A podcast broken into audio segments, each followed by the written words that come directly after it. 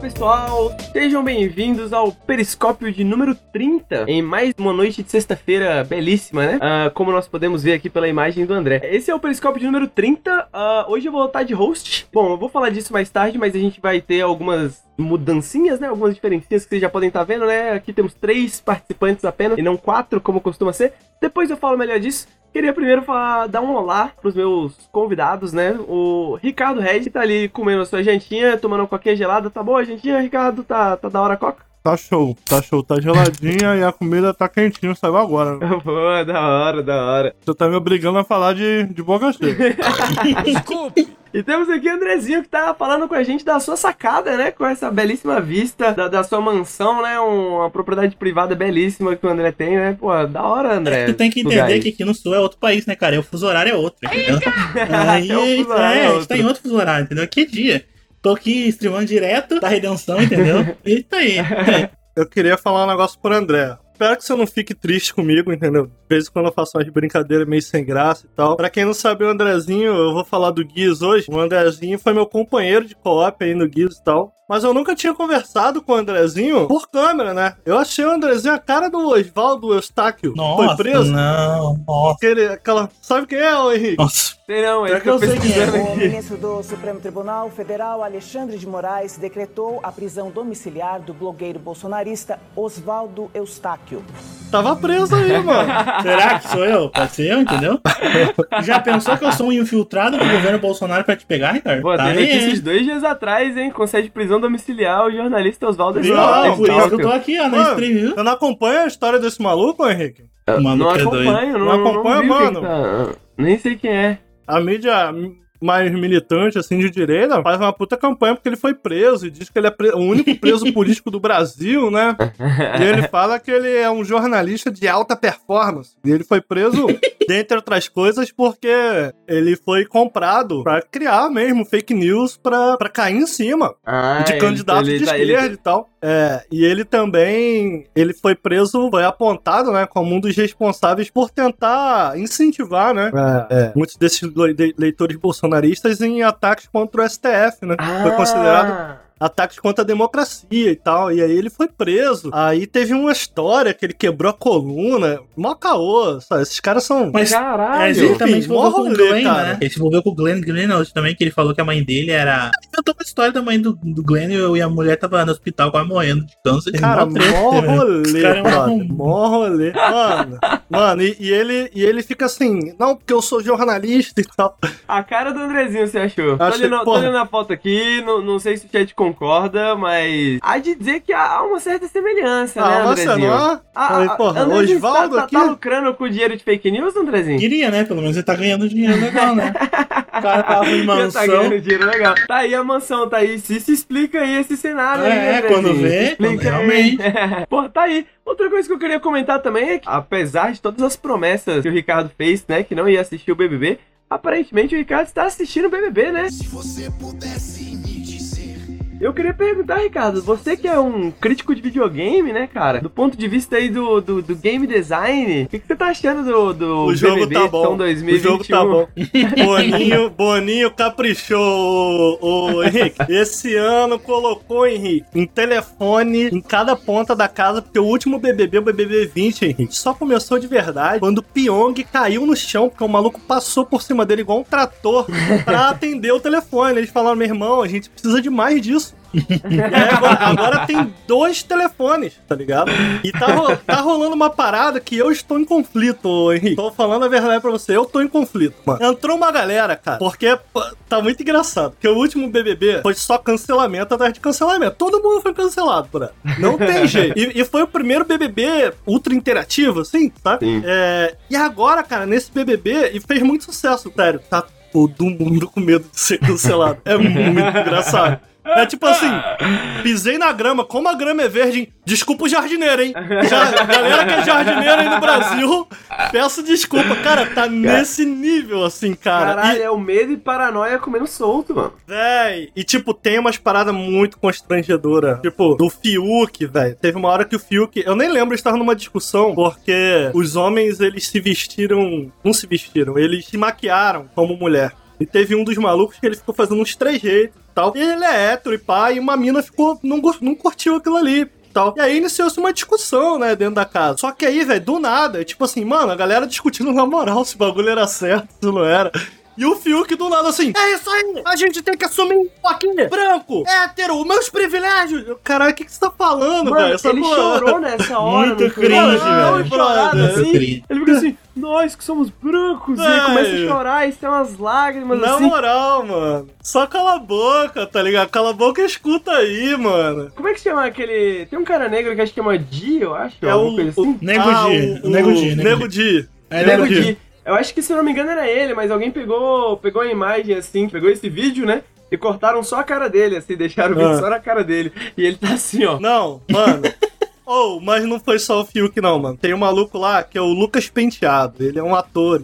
Ele fez malhação. Tá? E, velho, na moral, a parada mais efêmera, a parada mais boba. Eu entendi. eu- mano, eu- muita da dor que ele sentiu ali eu entendi. Eu achei um ponto interessante pra ter uma conversa. Mas, basicamente, resumindo muito o rolê, ele errou- começou uma festa e ele chegou pras minas e falou assim: Mano, eu sou o Cupido. Com quem vocês querem ficar? E, velho, eu já me vi naquela posição algumas vezes, sacou? De chegar numa festa, eu não sabia o que fazer. Eu não sabia onde, onde eu estava naquele lugar ali, tipo, eu não me como opção, por cá, primeiro, por não me achar bonita, e muitas vezes porque assim, eu tava num rolê com, com umas minas que eu achava, mano, não tem como uma mina dessa me dar mole. Pô, então, tipo, eu vou, pra me entrosar, eu vou fazer isso aqui. Tipo, é foda, mano. Tá nesse lugar é meio foda. E eu entendo aquilo ali. Mas, mano, basicamente, a mina, de sacanagem, não gostou do que ele falou e falou assim: e se eu quiser pegar o cupido? Véi, Derreteu o menino. e aí ele entrou no rolê, meu irmão. Entrou no rolê, assim, do tipo... Porque a mina não queria ficar com ele de verdade. Ela deu a entender que queria ficar com ele, ele ficou felizaço, entendeu? Pau na mão, mina mó gata. aí ela falou, mano, não quero nada não, tô só te sacaneando mesmo. Meu irmão... Henrique, no dia seguinte, eles sentaram no gramado, viado, ele começou a citar Karl Marx, Cuba, Darth Vader, tá ligado? Foi ele que culpou Stalin aí, Me- galera Stalin, meu irmão, Cuba. meu irmão, tudo, tudo que havia de ruim no universo, tá ligado? Era ela. E eu falei, véi, que viagem, velho. Você tá indo longe. Calma, tá emocionado, mano. Sacou? Véi, foi uma mistureba, entendeu? Tudo que ele achava que era o vilão do mundo, meu irmão, ele citou ali, entendeu? Não, tu tá falando que não foi por querer, mas o Darth Vader, caralho. Ah, caralho, mano. Caraca. É, boa viagem. Ele mano, só faltou viagem. largar o, Caraca. o inferno tá cheio de boas intenções. Só faltou ele largar essa, velho. Porra, velho. O Thiago, tava, o Thiago tava falando ali no chat que a extensão do Twitter é, é, é- é isso mesmo? Tá, tá- virou a extensão do Twitter? A galera tá nessa pegada? Pô, o Twitter não para, mano. Meu Twitter, pelo menos, eu não paro de falar isso. Eu não ia assistir BBB porque, véi, ainda, ainda tá na primeira semana da parada. Mas pinta muita animosidade. Pô, do tipo, ah, sei lá, rolou agora o negócio. O pessoal do chat tá até falando. Da Carol Conca. Estavam chamando ela de xenofóbica porque tem uma mina, inclusive eu gosto dela, mano. Puta, é foda, velho. coragem, Ricardo. Assim, eu... Ah, mano, ela é, ela é boazinha, a tal da Juliette, mano. Achei ela. Ah. Até, eu, mano, eu, te- eu tô com muito medo de falar isso aqui.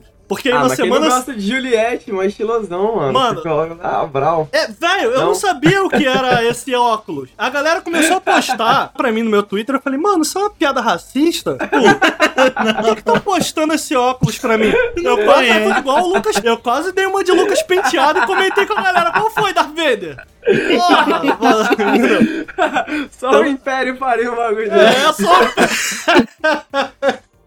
Vai, mas olha só, eu tô com muito medo de falar de BBB aqui, que essa porra aqui, isso aqui que a gente tá fazendo, vai pro YouTube. E aí, semana que vem, eu falei assim, porra, a, a Juliette é maneira. Semana que vem, sei lá, meu irmão, ela, ela, ela bosta. sacou? Ela faz um Hail Hitler. E aí já era, tá ligado?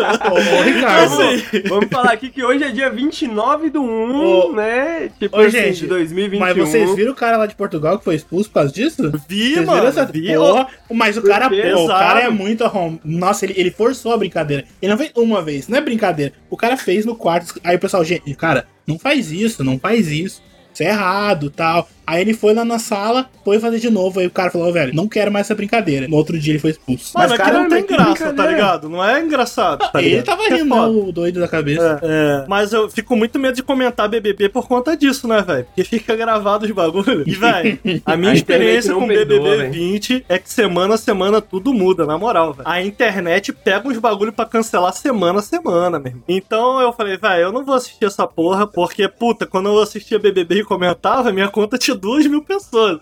Agora tem 22, é 20 mil. 21 mil cabeça lá me seguindo. Imagina, você falou.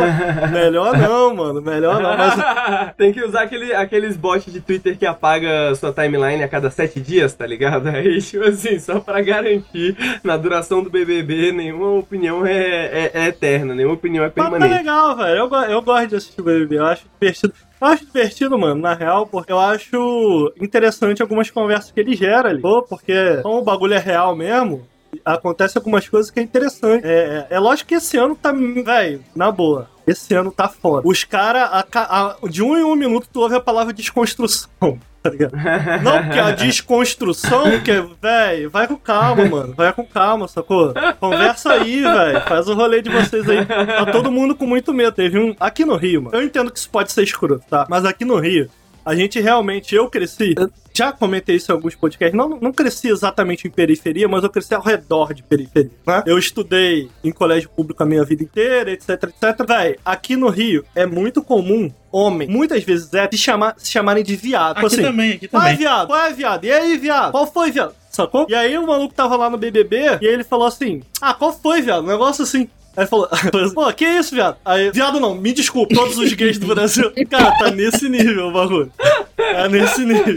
Tá nesse nível. América! Eu- Eu falava Parece- também muito isso aqui, é muito normal falar assim, viado. Aí eu comecei a trocar por É, no corno. Rio Grande, no Rio Grande do Sul. Ah, aí eu comecei a trocar por corno. Quando eu chego lá no Discord aí, corno. Aí eu me acostumei a trocar pelo corno. Faz tempo isso. É uma boa técnica, né, cara? É Até boa hoje, trocar sei lá, no meu, com amigos aqui daqui, né? Chegam pra conversar comigo, é viado, velho. É normal, tipo assim, é muito, é muito comum, tá ligado? A gente tenta trocar, né? Eu troquei por corno, né? Eu acho justo. Sim, eu também, eu também acho que não custa trocar, não, mano. Mas pra mim é muito difícil, né? Tá- eu, eu- mano, muito habituado. Eu, eu acabei de soltar um aqui no podcast agora há pouco. Às vezes tu solta, tá ligado? Tu tá muito habituado. Tá? Mas também ninguém precisa ser cancelado por causa disso, sacou? Eu não acho, pelo menos. É, E aí o maluco, mó medo e tal, falar isso. Eu acho que vale um toque, vale uma conversa, entendeu? Tipo, pô, mano, acho meio escroto, sacou? Tenta É dar uma segurada é, aí. é- né? é justamente isso que você falou, né? As conversas que surgem a partir dali, né? De, tipo, você vê essa coisa que, não é, é- é- ao- mesmo tempo que é, é meio cômico, assim, é meio cômico porque, tipo. São coisas que são, tipo, conversas que você já viu na internet, são coisas que você já viu na internet.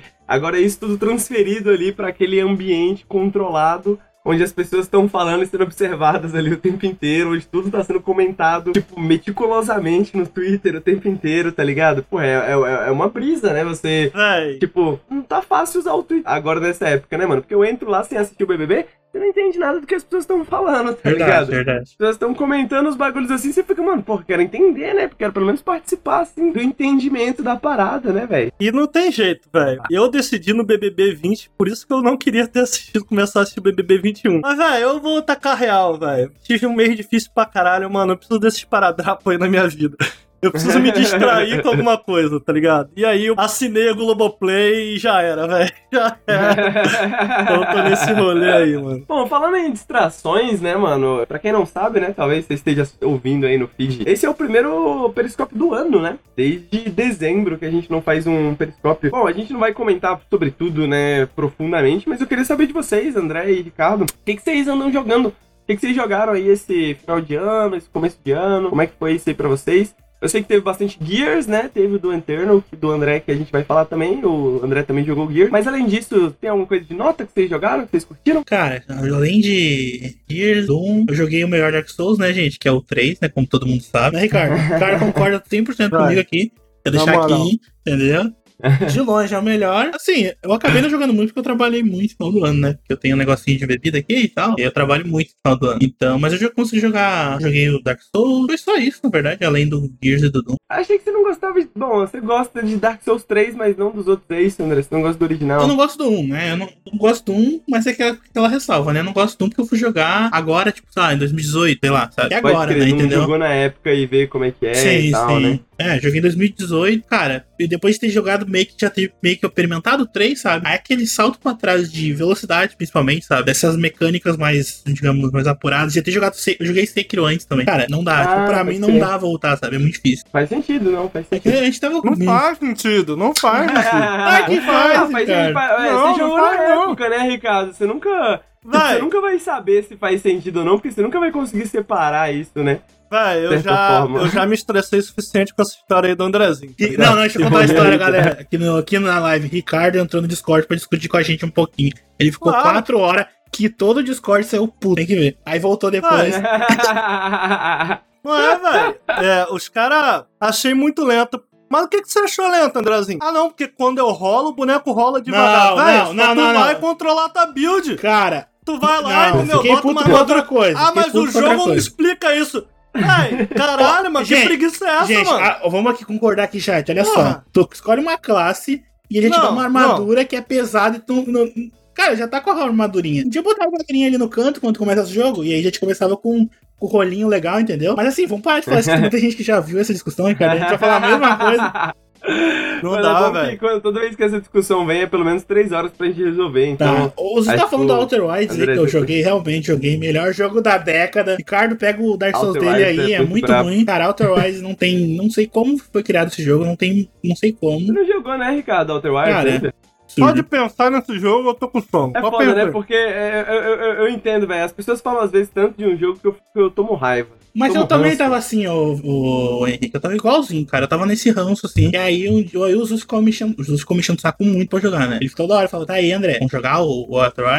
Vamos jogar? Aí eu, tá, vou jogar. Aí eu comecei a jogar. Cara, não consegui parar. Teve um dia, foi no domingo, eu acho. O Rigos também viu aí, tava, tava no Discord com a gente. Cara, eu tava trabalhando né, e tal, mas ó, eu fiquei, tipo, sei lá, do meio-dia até a meia-noite jogando, direto. Pra ir trabalhar e jogar, assim. Foi naquele dia que eu terminei. Eu fui terminar, era, sei lá, 4 horas da manhã, 3 horas da manhã, eu terminei o jogo. E aí eu fui ver o podcast que vocês tinham gravado, sabe? Que o Bruno falou de, de Outer Wilds no Periscópio, Sim. né? Cara, assim, direto. Vamos combinar, joguinho canon, né? De descobrir que os alienígenas controlam o universo. Ih, tá errado. Tá errado. Joguinho É. canon, entendeu? De... Sa- Sabe um negócio que você ia gostar, Ricardo, talvez desse jogo? Você lembra uns jogos de PC antigo? Que eram uns jogos que, tipo assim, você tinha foguetinho, você tinha que pousar esse foguete, e você tinha que meio que controlar Uhum, o momento, uhum, assim. Você lembra Uhum, disso? uhum, Então, uhum. tipo, todas as mecânicas do Outer Wilds de você viajar pelo, pelo espaço é nessa pegada, tá ligado? Eu acho que, mano, eu gosto muito dessa parte, assim, do... Porra, sua, sua nave quebra lá no espaço, mano, você tem que pegar sua roupinha, sair da nave, ir lá consertar, depois você volta, tá ligado? Se você se der mal, você cai num buraco negro, sacou? Aí, tipo, e é tudo isso, controla esse momento, assim, dessa forma. Eu acho que, tipo, é uma das coisas que a gente fala pouco, assim, né? Porra, tem toda essa questão de exploração e tal, tal, tal. Mas eu acho que o próprio ato de você escolher um lugar e falar, mano, vou chegar até lá, já é divertido no Outer Wilds, tá ligado? Como chegar até Não, lá às parece. vezes, né? Eu fico zoando. Esse aspecto do jogo eu acho que você ia gostar. Não, velho, na real o jogo. Eu fico de sacanagem, a galera acredita. O jogo parece mó legal, velho. O jogo parece mó legal. É, um dia. Eu jogo. Eu acho que o Não, Ricardo não vai jogar num será dia, assim, amanhã, nem depois de amanhã, mas um dia.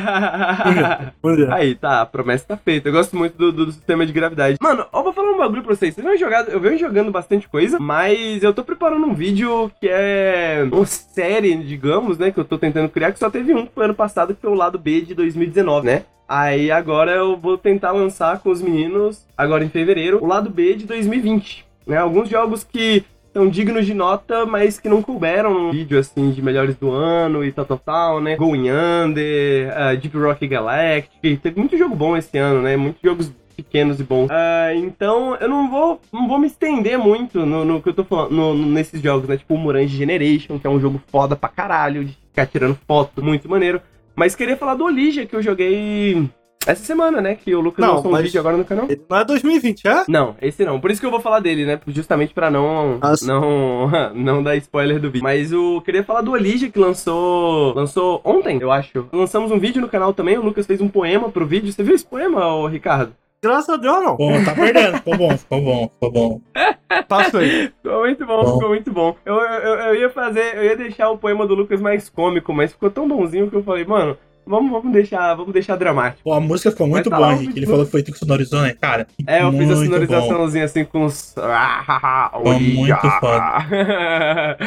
e. Andrezinho, não incentiva, Andrezinho. Não, ô Ricardo, olha lá, olha lá. Deu, deu, uma, deu uma apertinha assim. Assim, eu, eu, eu parei assim, assim, palminhas assim, porque assim, o, o, a, na- o o, vídeo som ficou muito bom. legal, mano. Eu achei que o vídeo ficou muito legal. Eu fiquei com muita vontade de fazer sonorização pro Lucas. E eu acho que o jogo é muito interessante também, né? Se você gosta de. Bom, a gente fala. O Lucas fala disso no vídeo, mas é, talvez é o mais próximo pra comparar seria Another World, né? E. Ele não parece um outros- cinemático plataforma. O controle dele não é, muita coisa é. O, o vídeo é um pouco sobre isso, né? Ele é um jogo meio difícil de definir, né? Tipo, cada parte dele parece que pertence a um gênero diferente, sabe? Então, o combate, a movimentação realmente é de um, um jogo de ação 2D, né? Mas as animações, várias set pieces, assim, né? Vários momentos da história do jogo, assim, são muitos é, plataformas cinematográficas, sabe? Inclusive, tem várias referências que parecem referências diretas a, tipo, Another World, né? Ele, eles citam como uma das inspirações. Então, essa parte, assim, de ser bem linear, de ter uma história, de ter uma história bem, bem da hora, assim, bem cinematográfica mesmo, que tem cenas muito incríveis, é, eu acho que é essa o que ele pega de cinematic pla- plataforma. O movimentação não é, mas faz sentido também que não seja, assim, de certa forma. Enfim, é um jogo que foi lançado pela Devolver e é muito da hora. Bom, toda vez que eu falo da Devolver, eu lembro de Loop Hero, que vai sair agora em fevereiro, que tô muito animado pra jogar também, mas enfim, isso é outro papo. Talvez eu fale dele em outro periscópio no futuro. Eu, eu fiquei curioso com esse. Como se fala o nome desse jogo? O, Ouja? Oliha, Oliha. Oliha? É assim que fala no, no- Pelo menos dentro do jogo, dentro da linguagem do jogo, é assim. Olija ou Liha. É, eu fiquei curioso porque eu gosto muito de Cinematic Platformer, né? Eu gosto muito desse gênero. Todos esses mais recentes que saíram, ah, eu joguei. Tava jogando Um to the End, que saiu recentemente no ah, Game Pass. O Eternal Castle eu joguei. Né? Tirando ah, essas modernizações dos gêneros aí, de Tide, etc. Ah, o Forgotten N também, que eu gosto muito do Forgotten N, muito bom. É um gênero que eu, que eu aprecio muito, que eu gosto muito, velho. Então eu fiquei curioso depois que vocês, depois que vocês citaram aí, mas realmente eu, eu olhando ele assim, ele não parece um cinematic platformer, mas fiquei curioso de, de dar uma chance depois que Ele é um jogo muito interessante. Isso eu posso falar pra você com tranquilidade, assim, porque eu acho que essa, justamente essa mistura de, de gêneros, às vezes, sabe? Ele é um jogo muito difícil de definir. Até, até as temáticas, assim, né? Ele tem uma pegada bem Japão feudal, mas ao mesmo tempo muito de marinheiro.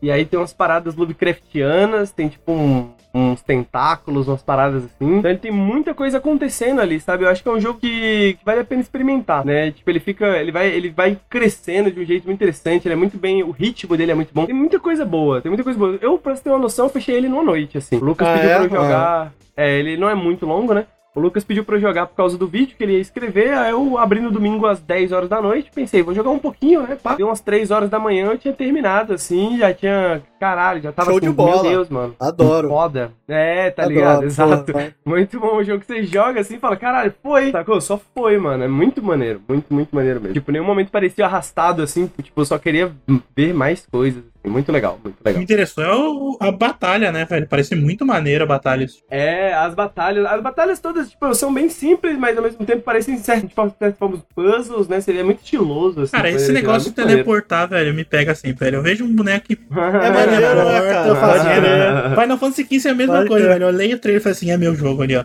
Mas a batalha é um Ele é maneiro. com isso lá pro final. Não vou dar spoilers, mas lá pro final ele faz umas brincadeiras muito boas com isso, uns puzzles assim ao redor dessas mecânicas de teleportar que são muito legais. Aham. Maneiro, o jogo parece legal mesmo. É. Eu ia falar que eu zerei um negócio aí, não sei se você tá interessado em ouvir, mano. Eu terminei um negócio aí nas férias. Cyberpunk? Terminei é Cyberpunk, Cyberpunk. né? É Cyberpunk. Terminei Cyberpunk. Cause we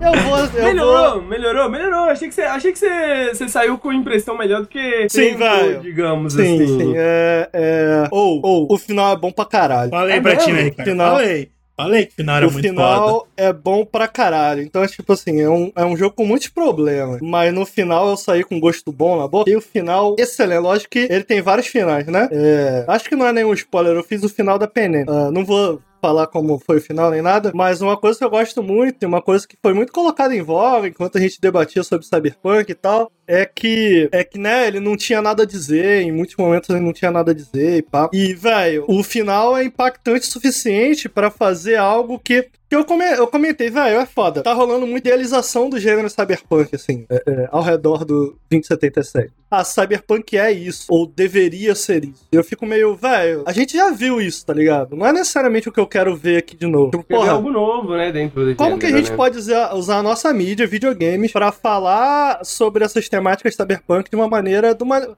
através da linguagem dos videogames? E, ô, velho, eles tinham... Foi muito legal o final, mas, velho, eles tinham a faca e o queijo na mão pra fazer uma parada incrível. Tipo assim, inesquecível. Tipo, caralho, os malucos são foda. Eles não chegaram lá, infelizmente. Mas, cara, é muito legal. O que eu acho legal sobre o final é que, ao invés de falar sobre identidade, todo esse rolê que a gente geralmente vê e etc., é, sobre memória, identidade, sabe? Geralmente esses temas se misturam e etc. Ele tentando tocar no assunto do final sem dar spoiler. Mas o que eu posso dizer é que nos momentos finais ele pausa. O jogo meio que pausa meio que para para você refletir e lidar não necessariamente sobre o que significa ser humano, o que significa viver, mas o que significa morte, tá ligado? De uma maneira que eu achei muito poderosa. Eu falei, Caralho, velho. Tá aí, mano. Foda. Foda. Então é isso. Eu, eu, eu, eu, eu pretendo falar um pouco mais de Cyberpunk, de repente, no próximo Periscope. Mas eu achei o final bastante impactante. Suficiente pra me deixar triste, no sentido de. Puta.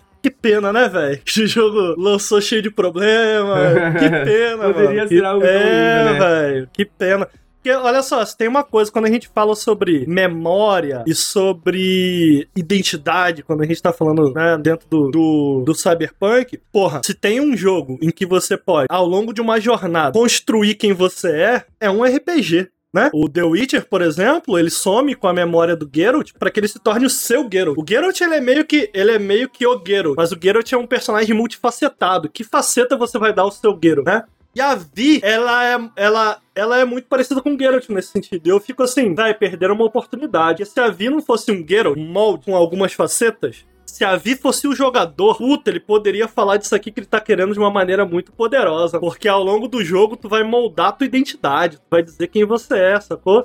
E o jogo conseguir ter a capacidade de comentar sobre o que você escolher ser dentro daquele universo é uma parada muito bacana. E vou adicionar mais, cara. Tinha tanto potencial pra funcionar, cara, porque o Silverhand, que é a persona que te acompanha dentro da tua cabeça, ele te força o tempo todo, não necessariamente a questionar a tua moral, mas pra trazer a tua moral mais próxima da realidade cyberpunk. Então, ao invés de você estar lá e aplicar as morais, a tua moral, o Johnny Silverhand, por ele ser você também, ele te força a raciocinar através da moral daquele mundo, tá ligado? E isso é muito interessante. Do tipo, puta, se eles tivessem feito isso de uma maneira que eu realmente tivesse agência, porque tá aí um problema em Cyberpunk, você não tem, velho, poderia ter saído um rolê aqui do caralho, hein, mano. Poderia... E isso que eu fico triste, sacou? Tipo, eu achei o final muito maneiro. Cara, o final é, velho, eu queria poder falar sobre spoiler. Um dia, quem sabe. Submerso aí, galera. Mas- Aí.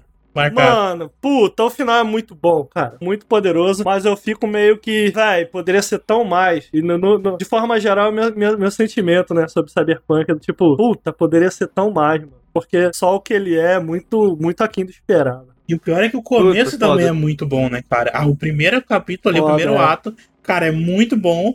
Só que aquela barriga do meio, né? Tipo, ele dá uma. Nossa, dá muita patinada. Muito patinada. Cara, mas isso, isso, é o, que- é, isso é a minha técnica. Eu vou recomendar aqui pra todas as pessoas que criam conteúdo ou qualquer coisa na, na, na vida. Mano, se o seu começo e se o seu final são bons, a galera dá uma segurada na metade, entendeu? tipo Total, assim. velho. Porque, velho, é isso. Você entra assim e fala, pô, legal, vou continuar. Aí quando você tá no meio, você já não vai parar, entendeu? Pode estar uma merda, mas você fala assim, porra, quero ver onde vai chegar essa bosta. E Aí assim- chega no final, o final é bom, você fala, ô, valeu a pena, né? Você sente bem, você é Total, mano. E, e- né? e, assim, ele tem vários finais, tá? Inclusive, aí algo que precisa ser elogiado, mano. Porque o The Witcher 2 tinha um rolê que eu achava maneiro, cara. Dependendo da escolha que tu fizesse, tu passava por localidades que você não. Você nem passa, você sequer viu, né? Tem pelo menos uma escolha no jogo em que você passa por dois caminhos muito diferentes. Eu bem me lembro, você tem o capítulo 1, o capítulo 2, e as escolhas que você faz no capítulo 1 e capítulo 2 moldam o capítulo 3 que te levam a um epílogo levemente diferente. Mas o capítulo 3 é sempre drasticamente diferente. E o Cyberpunk, velho, ou os finais são longos, mano, sacou? Tipo, o meu final, pra ter uma noção, ele foi umas 3 horas, velho. Sacou? Porque não é o final, é o epílogo. Caralho. É o É arco toda a final, parte é o arco final. É um ato. Caralho. Dependendo das escolhas que você faz, vai um epílogo de algumas horas diferentes. Parece que o meu era mais longo e muita gente me disse: Ô, tu fez o final bom. Ô, velho, o final bom não é muito bom, não, mano. Mas tá aí, a galera falou que eu fiz o final bom. Bom. É. É que, ô, Ricardo, tá ligado aquele, aquelas sidequests que tu faz lá com o Silverhand, né? Se eu não me engano, tem uma parte ali, uma parte que vocês conversam, o jogo acaba ali, se não tiver feito algumas sidequests dele. Sim, O sim, jogo sim, acaba, sim. assim, aham, é tipo assim, é muito broxante esse jeito de acabar, mas faz sentido, né? Porque tu não vai ter esse relacionamento com ele e tal. Faz sentido, mas é bem broxante aquele final ali. É, mas esse, É tipo, esse é o final é tipo mais. se, o herói, se o herói ouvisse o chamado, né? Tipo assim, porra, você precisa ir lá derrotar o monstro, pega o anel, leva lá e tal. O cara fala assim, puta, velho, tomou ocupadão, velho, não vou poder. tá Fazendo a ligado? Aí sidequest aqui, né?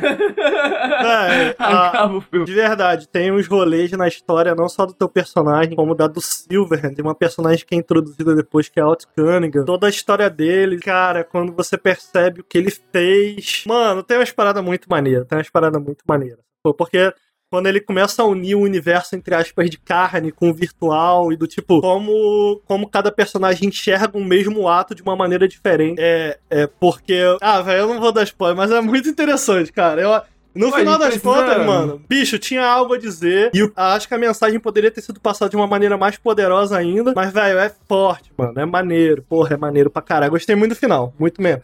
E essa parada do final ter- terem vários atos, sacou? Tem pelo menos. Dos quatro que eu vi, velho, pelo menos três eu achei bem maneiro. Tem dois são muito bons. O meu eu achei o mais maneiro. Talvez porque foi o meu. É, o meu eu achei uma maneira. Eu vi depois os outros, eu achei o mais maneiro mesmo. Mas tu fez o mesmo que eu? Não, eu fiz o da. Eu Não. fiz o Silverhand barra a. Porra, é A muito maneiro a esse menininha, final. que no final eu tô com a. Eu esqueci o nome É dela. muito maneiro esse final. A da Rogue? É, da Rogue faz o final com Esse ela. final é muito maneiro também. É, esse final. Enfim, foi- achei muito maneiro, cara. Eu, o que eu acho louco de Cyberpunk, né, como fenômeno, digamos, né? Eu, honestamente, se eu for falar bem honestamente, sem meme, eu tenho assim, pra mim, Cyberpunk tanto faz quanto tanto fez. Não vou jogar tão cedo mesmo, então depois eu vejo isso. Depois eu vejo o que eu penso sobre o assunto. Mas eu acho que ele é um jogo que ele é muito difícil de se falar sobre, de escrever sobre, né, de, de explicar, assim, ainda mais, tipo, do, do seu ponto de vista, né, Ricardo, que você é uma pessoa que gosta muito da CD Projekt, que acompanhou, né, muito tempo a CD Projekt, e como que tá, como que tá sendo isso, assim, mano, porque é isso, né, acho que, que revela o quanto é difícil conversar sobre videogame em termos simplistas, né, porque, porra, tem muitas partes que são muito boas, tem muita coisa que é muito ruim, tem gente que não consegue nem jogar, tipo, não é sobre você conseguir recomendar ou não para as pessoas, tá ligado? Tem gente que simplesmente não vai conseguir jogar no, no equipamento que tem, tá ligado? Tipo, é, você acha. O que, que você achou? Como você. Qual que é o veredito dessa experiência como um todo, assim? Velho, eu. A galera vai me perguntar muito no Twitter, né, mano? Sempre que eu comento qualquer coisa de Cyberpunk, pô, e aí, velho, como é que tá o jogo, mano? De boa. É, eu curti ali o final. Véi, se, se não tem nenhum motivo pra ter atrás, se não tá no hype como eu tava, véi, esquece desse jogo por uns dois anos aí, porque os caras têm trabalho. Os caras têm muito trabalho pra fazer, sério. Foi muito frustrante. Toda a minha experiência como olhar pro todo foi muito frustrante. Porque, véi, muito bug de progressão, muito bug que muitas vezes estraga o teu momento, porque tem momentos legitimamente legais. Tem um momento aqui, eu vou falar do início, por exemplo. Tem um momento que tu divide uma cena com um personagem que ela é tocante. E aí, do nada, a arma entra dentro da cabeça dele. O cenário explode e o carro sobe. E ele continua sentado. Sacou?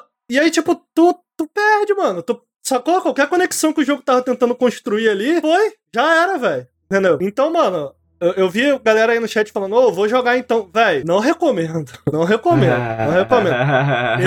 No mínimo um ano. Eu, eu vou dizer, na real, velho, esses caras têm trabalho para um caralho pra fazer. daqui, daqui um ano. Ô, dois, velho. Eu digo dois, velho. Eu diria dois, velho. Eu diria. Update gigante, assim, fala, mano, essa é a, a gente não vai mais trabalhar nessa porra, essa é a versão definitiva, acabou. Você jogar, você, você vai jogar de novo? Você vai. Eu, você eu vou jogar de novo, eu vou jogar de novo, mas daqui a uns dois anos, assim. Eu quero jogar agora a versão final, assim, da parada. Porque, mano, eu nunca vi isso. É o primeiro jogo em que os desenvolvedores prometeram um patch, né? Né? De inteligência artificial. Eu nunca vi isso, velho. É. Eu nunca vi isso. O bagulho não tem. Você já viu? Já jogou um jogo sem inteligência artificial? Não tem, velho. O jogo não tem. Pra ter uma noção, vou te dar um exemplo, Henrique. Tu matou um cara, tá ligado? Tu matou um cara, tá num galpão explorando no stealth. Tu matou um cara. Tu não guardou ele dentro do armário, escondeu o corpo. Como o jogo não tem inteligência artificial pros inimigos ficarem rondando os lugares, quando tu vai, tu fica distante o suficiente naquele mapa de vários personagens, o jogo automaticamente entende que alguém viu aquele corpo. Mas ninguém viu de verdade.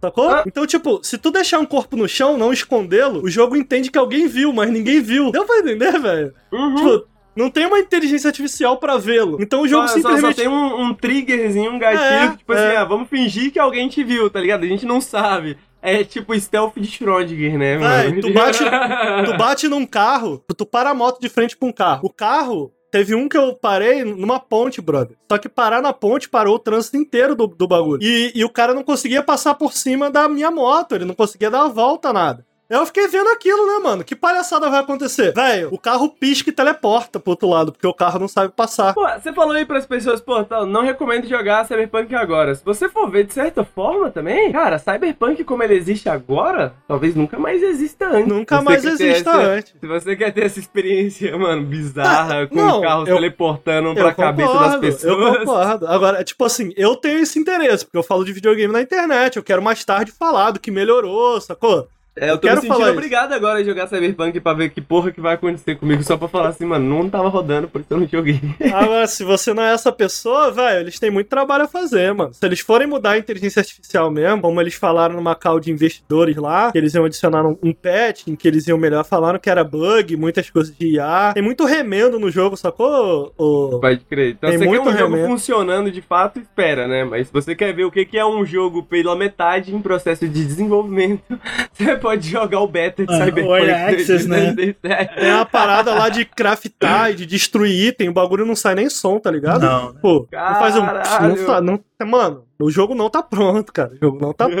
Mas assim, eu acho que. Eu sei que não, o pessoal não tá muito esperançoso, cara, mas eu acho que dois anos esse jogo vai ser muito bom. E não é só. Eu não sou muito fã da. Não joguei Witcher Ah. 3, né?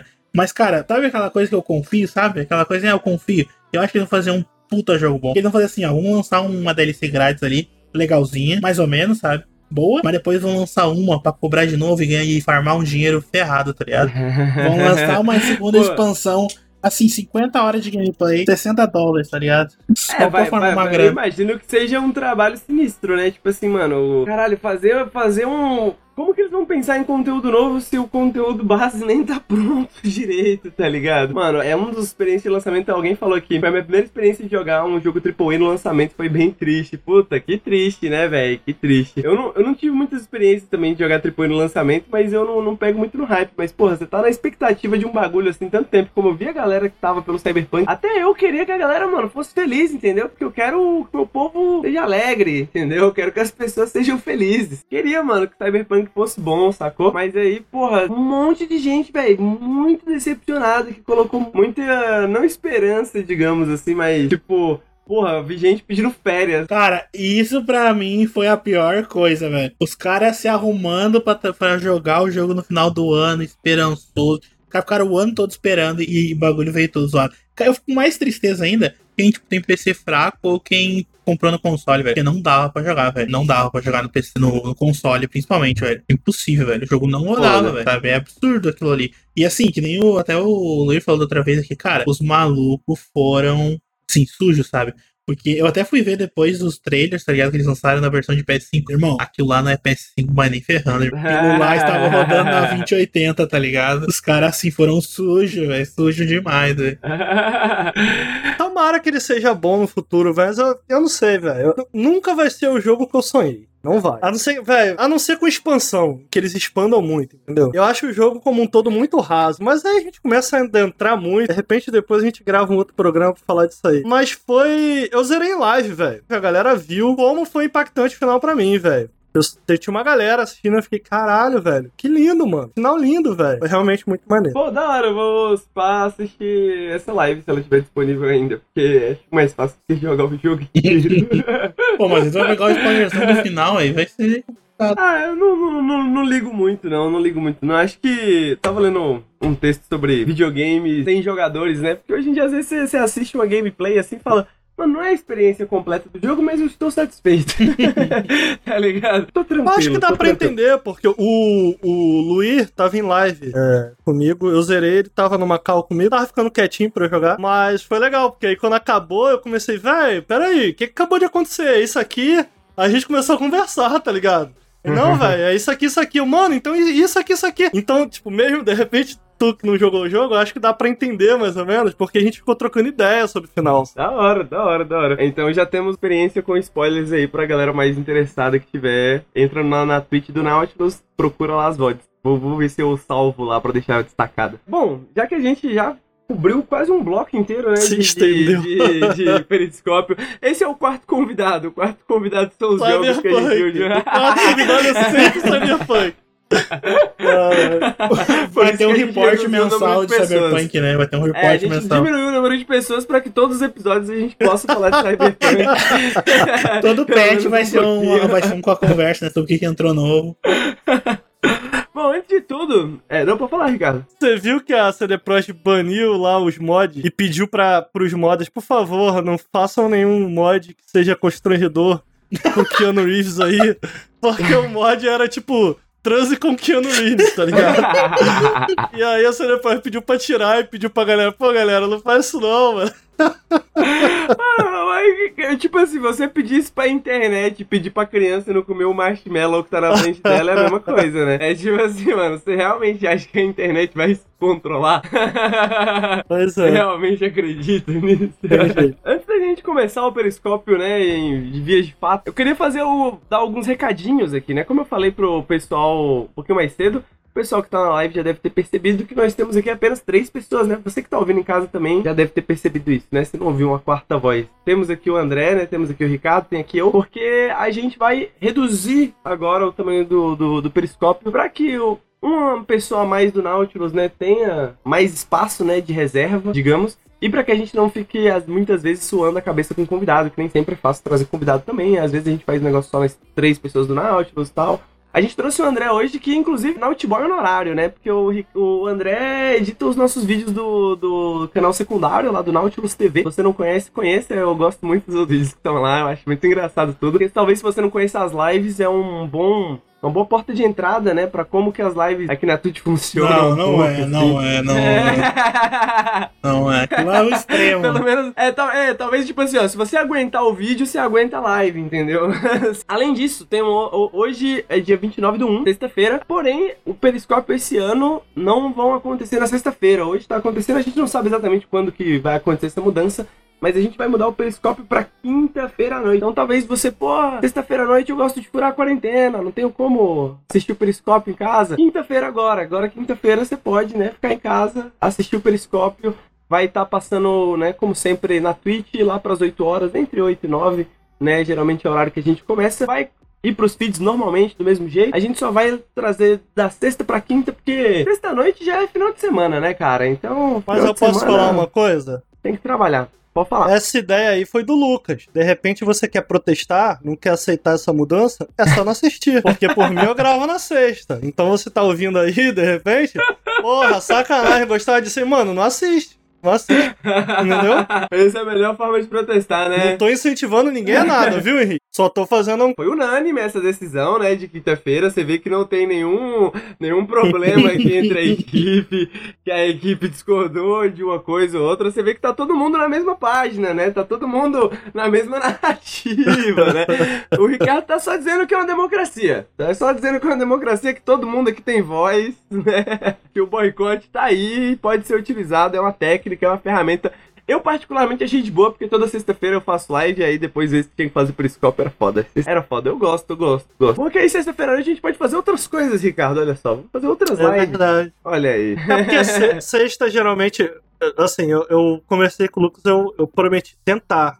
Porque sexta-feira, de uma maneira geral, é o dia mais fácil pra mim. Porque significa que eu não tenho nenhuma demanda urgente de vídeo na Gaveta Filmes. Às vezes tem. Hum, É, tem que entregar um bagulho aí, sacou? Na sexta, geralmente, muito raramente. Muito raramente tem uma demanda. já acabou mesmo, é final de semana, né? É. É, exatamente, entendeu? Então eu falei pra ele, velho, a gente pode tentar, vamos tentar, vamos ver. Agora, realmente a sexta é o dia ideal, o melhor dia pra mim, assim. Muitas vezes, inclusive, eu deixo, de, eu, eu paro minha sexta, né? Ou então eu trabalho quatro horas na sexta e trabalho mais quatro no sábado, fazer minhas oito horas.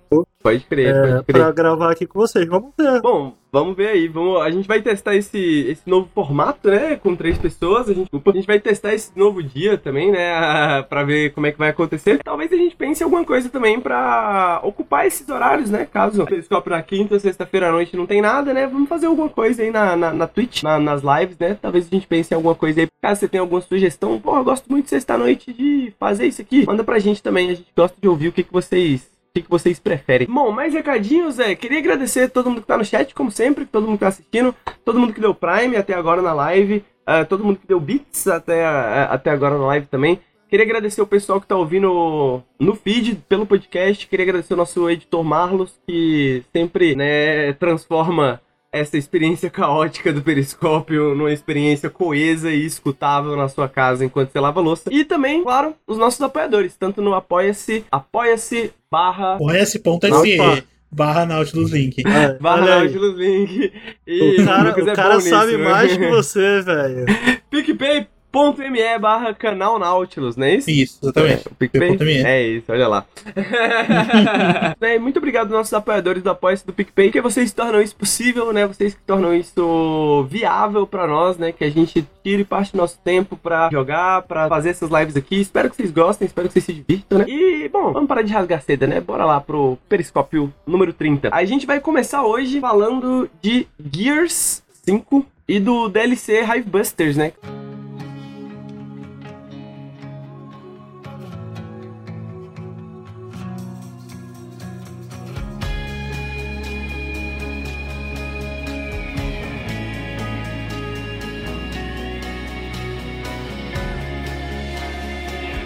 Que o Ricardo e o Luiz e o André, né, jogaram em live inteiros, né, na dificuldade insana, é, é esse a nomenclatura do Gears? Foi assim, o 4 e o Hive Busters, eu joguei o o Gears tem uma dificuldade, eu não vou lembrar a nomenclatura, tá? Mas é tipo assim, Uhum. tem o difícil, tem o insano e tem um acima do insano, que eu nem lembro qual é o nome da dificuldade. O 4 e o Hive Busters, eu zerei no difícil. Qual que é a diferença do difícil pro insano? Se você tá jogando com um amigo no difícil, quando teu amigo morre, você pode correr lá e levantar ele. No insano, você tomou tiro, teu, você ou teu amiguinho caiu, game over, tem que começar de novo. Então, só tu ter uma noção, o Gear 5, que foi o que a gente zerou no Insano, ele tem mais ou menos por volta de 15 horas, vai, deixa eu ter certeza. O How Long to Beat tá falando em 12 horas. Pelo menos 12 horas, né? Ah, na verdade, eu acho que. Mas tá dizendo completionista, porque a gente meio que foi completionista. A gente pegou quase tudo, né? É, o completionista é 17. É, a gente pegou quase tudo. Então acho que 17. vale contar isso aí. porque a gente, pelo menos o mapa ali, a gente pegou todas, ah, praticamente os ultimates, todos. Sim, a gente zerou 30, Andrezinho. 35, eu acho. Foi. Cara, é porque pra mim deu 35, mas eu zerei o Hive Busters também. E o Hive Busters foi em 4 horas, mais ou menos. Eu não. Eu tô não uns 30, 31 horas. Então eu acho que foi por O volta de dobro, 30 horas. basicamente, né? Velho, Da duração É. do jogo completionista. muito difícil. É muito difícil. Mas antes de entrar no Gears 5, é, eu queria dar uma pincelada rápida, que eu zerei, eu zerei o Gears 4, o Gears 5, o Hive Busters e tô jogando agora o Tactics, né?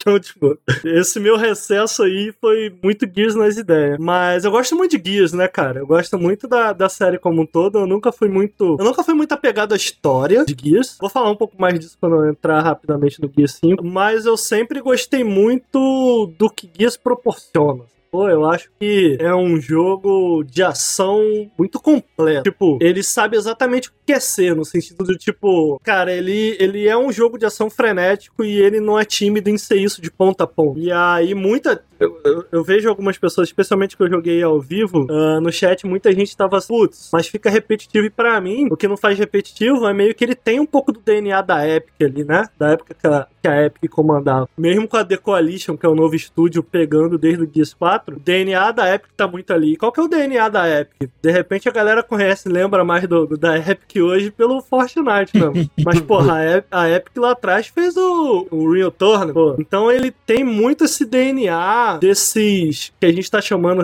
agora, né, de boomer shooter, né? Que muita eu adoro esse gênero. a esse galera nome pra inventou isso, né, cara? Faz sentido, faz sentido. Esse título aí, ah, inclusive é o, o Doom Eterno que a gente que o Andrezinho vai falar mais tarde, é um. Totalmente. É, é Shooter uma recente. ressurgência, né? Uma, uma reinterpretação, né? Do boomer shooter. Do FPS retrô, né? Daquela coisa mais anos 90, um pouquinho mais Isso, rápida, Isso. né? E mais, menos realista, né? Talvez. isso. Então a, a, a Epic, cara, ela sempre mandou muito bem com jogos multiplayer. né? Não só isso, como tinha uma variedade muito bacana de armas. Né? E eu acho que isso acaba. É, é daí que eu falo que o Gears tem um pouco do DNA desses jogos mais antigos da, da Epic. Porque eu acho que é, a- é- é a grande parada de- dele, sacou? Tipo, tem uma variedade de armas muito maneira, tem uma variedade de inimigos que eu acho bem bacana. E é legal que as armas que, sei lá, tem uma arma, por exemplo, em que você atira e você tem que soltar o gatilho pra ela cair no chão e ela explode. Tipo uma granada. Então tu, tu se levanta. Tu dá o tiro e fica segurando o botão. Só que enquanto tu tá segurando o botão, o teu boneco tá pra fora do cover. E ele tá tomando tiro. Então, tipo, tem que saber muito bem o que tu vai fazer. Sai, mira, atira, segura o botão, fica olhando a distância e quando. Cara, quero que cai, tu larga o gatilho. Pá, cai, explode. Ela tem uma arma também de serra. Então, tipo, o, o- o tiro da serra, a serra bate. Ela ricocheteia no cenário. Então, se ela pega no inimigo, ela corta no meio, ela corta uma perna, ela corta um braço. Essa inventividade de armas é muito Unreal Tournament, né? Muito Tipo, é Real Tournament. É sem- Quem jogou vai lembrar, velho. Ficar é usando 100%. noobs até de madrugada, tá ligado? então, pô, tem, tem também o arco e flecha, que tu tem que apertar e segurar para a bala ir reto. Se ela agarra no inimigo, ela tem um explosivo na ponta. E eles, mano, tem uma variedade de arma muito legal. Então, tipo assim, o que faz com que a ação sequencial dele? Porque, mano, os, os jogos de Gears, pelo menos os que eu mais gosto, não param. É ação, ação, ação, ação, ação, ação. Só que, bicho, os inimigos têm uma, uma coisa que eles realmente querem te matar. Mano, os inimigos eles vão te matar, velho. Eles vão pra cima de tu igual louco, brother. Entendeu? Se tudo é mole, tipo assim, tem uma mecânica, que inclusive é bem característica de Gears, de reload, e que é muito bacana, eu acho que funciona muito bem no Gears. Porque tu atira, tu atira, tu atira, e na hora de dar reload, ela tem uma barrinha. Se você apertar o botão naquele momento, a tua carga de tiros, ela passa a dar mais dano, ela, ela fica mais forte. Mas só se tu acertar o timing perfeito do, do reload. Tu errar o timing do reload, errar completamente, porque tem o timing perfeito, tem o timing imperfeito e tem um erro. Tu errar o reload, a arma, a arma emperra. Véi, se tu emperra a tua arma, os inimigos pulam cover, irmão, tá ligado? É. Eles pulam cover e eles vêm seco. Mano, a galera viu jogando em live. A quantidade de vezes que eu rushava, tu encosta no cover, aperta o E, ele tira o inimigo do outro lado do cover e puxa. Vai. Só que assim. Se o inimigo ou você apertar E, na hora que tu aperta E, ele dá um parry, bro, na tua parada e contra-golpeia. Véi, as, as, as mesmas armas que você tem pra aniquilar os inimigos, eles têm pra te fuder. Eles têm também, né? Tipo, a, a- você gosta de usar granada pra, pra matar os caras que tá ali atrás do cover, os caras também vai velho. ter granada pra enfiar pra Eu acho isso muito irado, sacou? Eu, Eu acho eu não sou um cara muito da série Gears, mas essa parada que você fala, que você falou do reloading, do, de recarregar a arma, né? Pra mim sempre pareceu uma das mecânicas mais interessantes da série, É né? Tipo muito assim, legal. Essa coisa de você adicionar uma coisa que é meio que quase não pensada, assim, né? Pela maioria dos FPS, assim, pela maioria dos jogos de tiro, assim, tipo, ah, mano, foda-se, você recarrega a arma, você aperta um botão, você recarrega a arma. Agora no Gears, mano, tem toda uma mecânica ao redor disso, né? Isso dá todo um ritmo diferente a qualquer, qualquer parte do jogo. É, e, e o Gears, ele sempre teve muito tradicionalmente associado em termos de história a essa pegada mais noventista, né?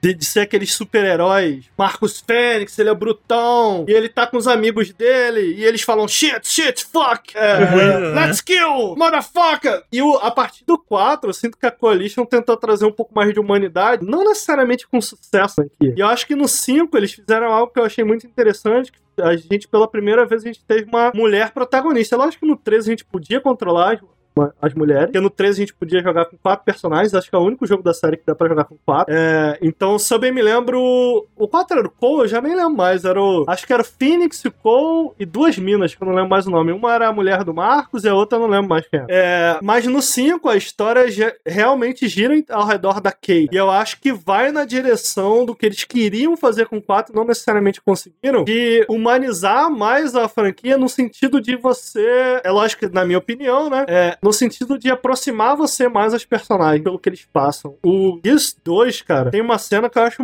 muito. Eu não entendo, velho. Tem- Aí a galera vai ficar puto, o pessoal que é fã de Gears. Mas tem uma cena de uma personagem muito. Ah, velho, Gears 2, né? A gente pode falar sem precisar se preocupar com spoiler. Mas mó tempão, vai, velho. É, Você não jogou Gears É. 2? É, bom. Atenção aí, velho. Não que importe, na moral mesmo, velho. Não que importe. Mas tem uma. A mulher do Dom morre no 2, que é a Maria. E, velho, bota no YouTube, velho. Na moral, bota no YouTube agora. Quem acha que essa cena é boa, bota no YouTube agora e reassiste antes de me xingar. É muito ruim, sério. Que cena merda, cara. Por quê? Porque é isso, porque eles tentam humanizar o personagem, tentam criar uma cena. E, eu, mano, a quantidade de pessoas que eu vejo, mano, mas como assim? Eu chorei com essa cena. Velho, a cena é horrível. Mano, eu vejo, até hoje eu vejo aquilo, eu dou risada. Velho, é muito mal feito, cara. Então, tipo assim, apesar de eu sempre amar Gears, cara, não, a cena, a cena da Maria não dá, não, velho. Ô, velho, Eu na nunca moral. vi essa cena. Como é que é o nome? Bota... Vai, vai, vai. Maria. Maria Death. Gears of War 2. Não. Velho, é muito ruim. É muito ruim a cena. Primeiro porque o ator que.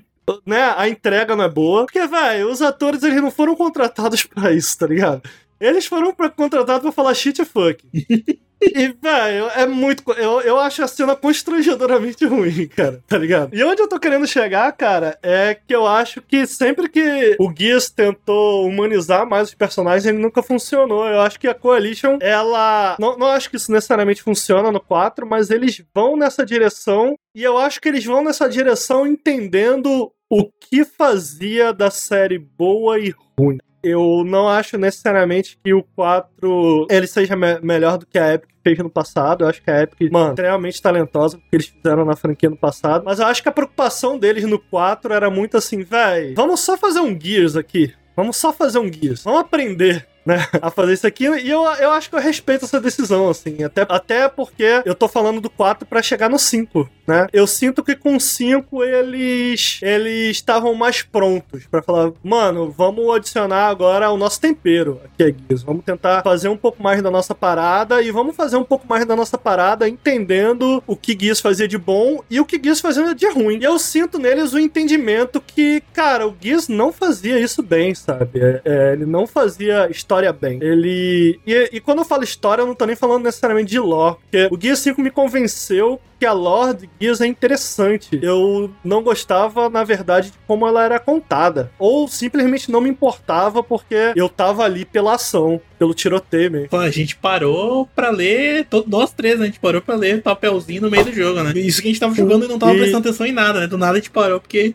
começou a ficar muito interessante as coisas que estavam acontecendo. Ficou interessante, né, cara? A, a, a história ficou interessante. Eu tô jogando Gears Tactics, e o Gears Tactics é, é no início, né? Antes do Judgment Day, que é o do primeiro. E é interessante, tem ideias legais ali. Eu achava que eu não gostava da lore. E eu me convenci que não é, não é isso, não, velho. A lore é legal, a lore é bem interessante. Eu não gostava da maneira com que essa história era contada. Vou só fazer um, uma parêntese aqui, eu tava até comentando com o Lucas sobre hoje, isso hoje, né? O Tom Bissell foi um dos principais escritores do, do Gears, né? Da série. Do, eu acho que até hoje ele tá escrevendo Gears, mas eu não tenho certeza. Mas eu sei que o primeiro, o segundo, o terceiro foi, foi ele, né? Ele lançou um jogo gratuito um pouco depois do, do, do primeiro Gear, que se chamava O Escritor Vai Fazer Alguma Coisa. Ele criou com um colega dele, da, de profissão, que era basicamente sobre isso, né? Que jogos que eram construídos completamente, praticamente, com a, com a ideia de que, ah, o escritor vai fazer alguma coisa, o escritor vai conseguir juntar isso de alguma forma. Aham, que eu- interessante. Eu, eu nunca joguei o Gears, entendeu? Mas ele, ele coloca esse jogo como. falando que é um jogo que fala sobre a experiência dele na indústria AAA como escritor de narrativas, né? A gente, o Lucas estava falando hoje sobre como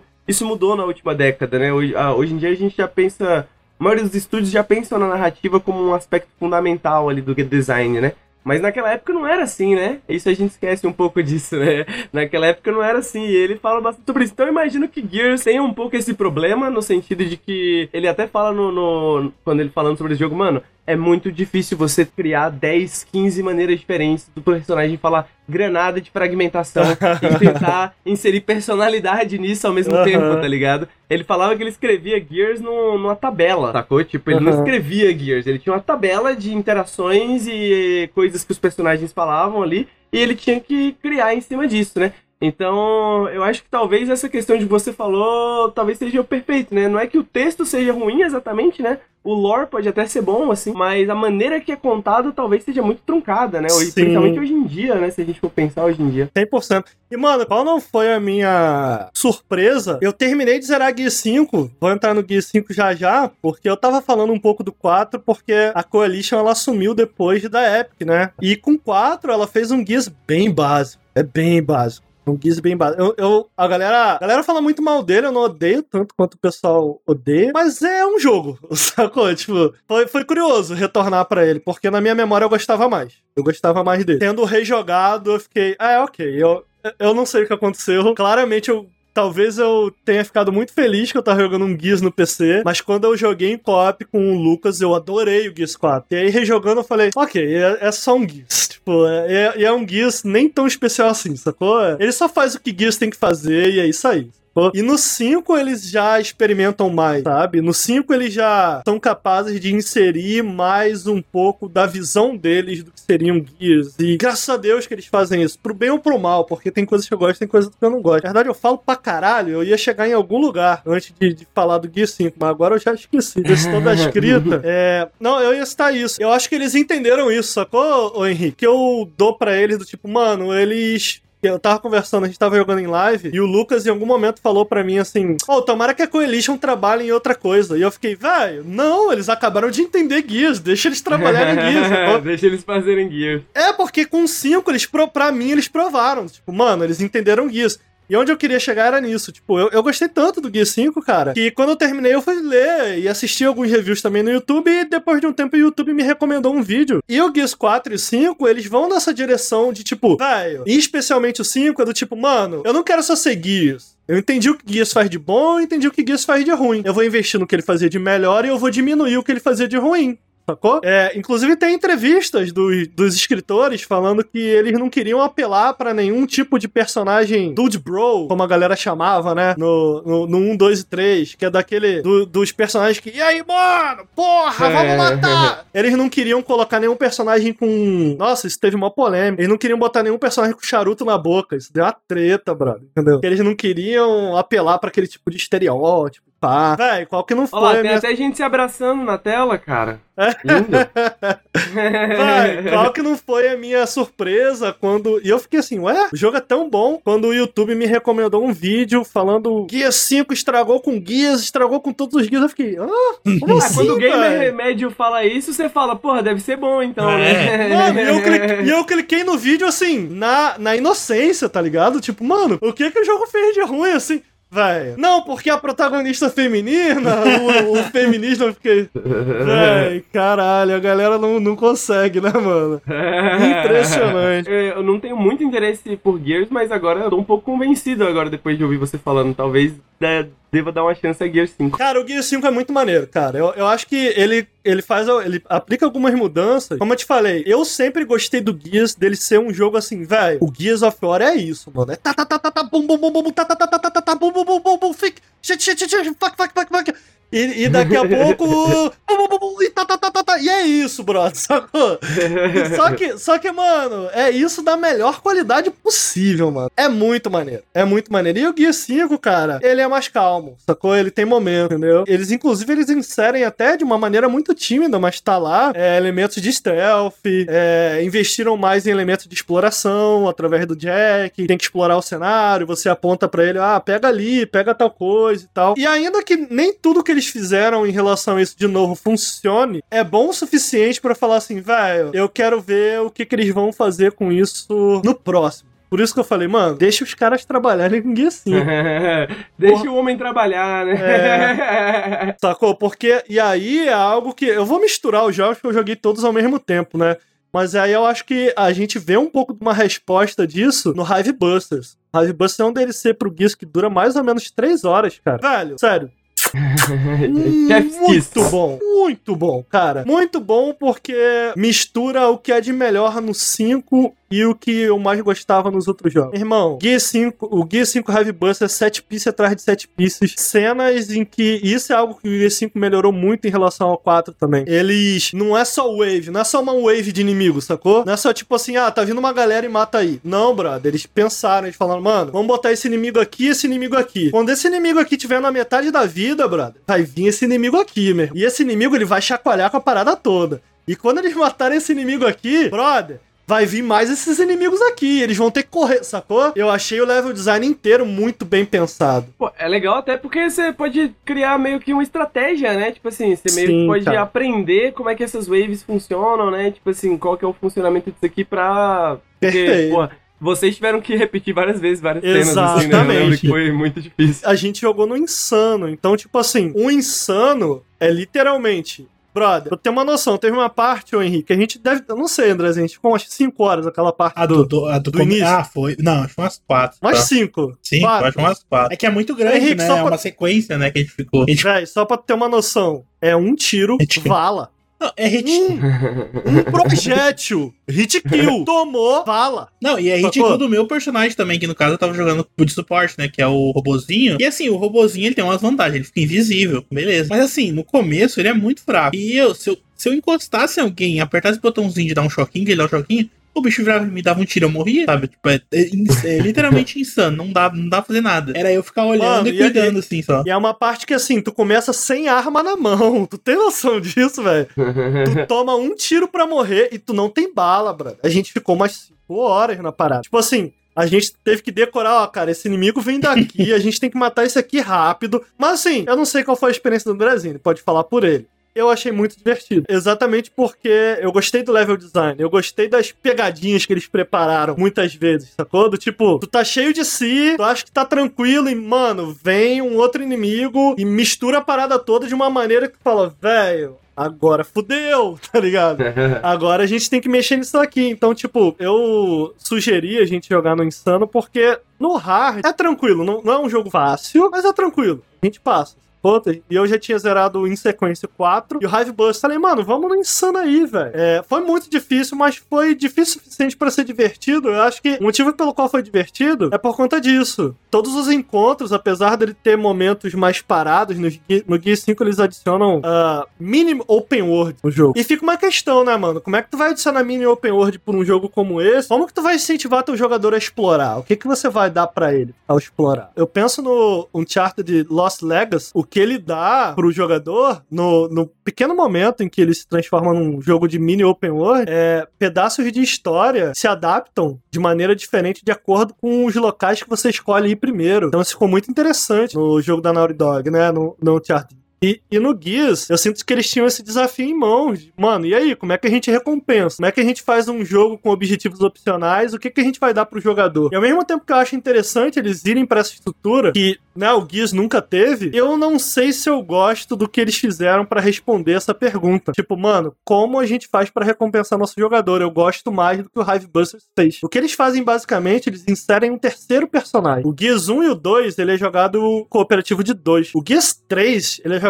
num cooperativo de 4. Muita gente gosta muito do 3. Não é o meu favorito. Eu gosto do Gears 3, mas um dos problemas que eu tenho com o Gears 3 é que por ele ter quatro personagens atirando na tela, com poder de fogo como cada personagem de Gears tem, são muitas waves em cenários muito abertos que parecem mini arena, que não necessariamente te incentivam, como o Gears 5 faz, a estar em movimento, de maneira dinâmica. Então muitas vezes são quatro personagens ali e muito inimigo. Eu achei que Gears, pra mim, Gears 3 ficou devendo um pouco nesse sentido, sacou? Por quê? Porque não eram mais dois, eram quatro pessoas, dobrou, bro. Como o level design se adapta aí, entendeu? Eu acho que o level design sofreu, na minha opinião, sofreu um pouco por conta disso. No 4 também são dois, e no 5 eles adicionam um terceiro personagem, que foi com quem o Andrezinho jogou, né? É. Que é um robozinho, que é o Jack. Que no começo é Mas- muito chato, cara. Então, A gente conversou né, sobre isso na live. Eles erraram muito pra mim o começo dele. Eu acho que no que metade, assim, pro frente da metade pro fim, quando abre o mundo, né? Tu pega os poderzinhos dele. Cara, fica realmente Explica divertido. como é. Assim, basicamente. Explica tu- como é o loop de jogabilidade dele pra Cara, você. o loop dele é, é- é assim, no começo é horrível. É tu ficar olhando pro jogo, literalmente isso, esperar ter um personagem e tu vai lá e ajuda. Porque isso não é insano, né? Eu não sei como é que é nos outros nas outras dificuldades. Muitas né? dificuldades. É, E pra quem assistiu na live, pode garantir que insano é uma boa palavra, É. né? Porque era realmente Foi vocês insano. repetindo muitas vezes assim a mesma coisa. É, Essa era a única diversão. E aí, quando o pessoal meio que, sei lá, tava numa luta ali, eu ia buscar uma arminha aqui no canto que ficou sobrando. Ou eu fazia, buscava arma antes pra preparar pro pessoal, sabe? Que aí vai faltar bala depois, eu já trago os pacotinhos de bala e deixo do lado dele, o bonequinho carrega. Só que no começo tu só faz isso. E, e fica massa. Eu tava ali na live eu tava conversando com o Luiz, a gente tava rindo do Ricardo. E o Ricardo morre, ele ficava puto, né? A gente ficava rindo, eu e o Luiz e tal.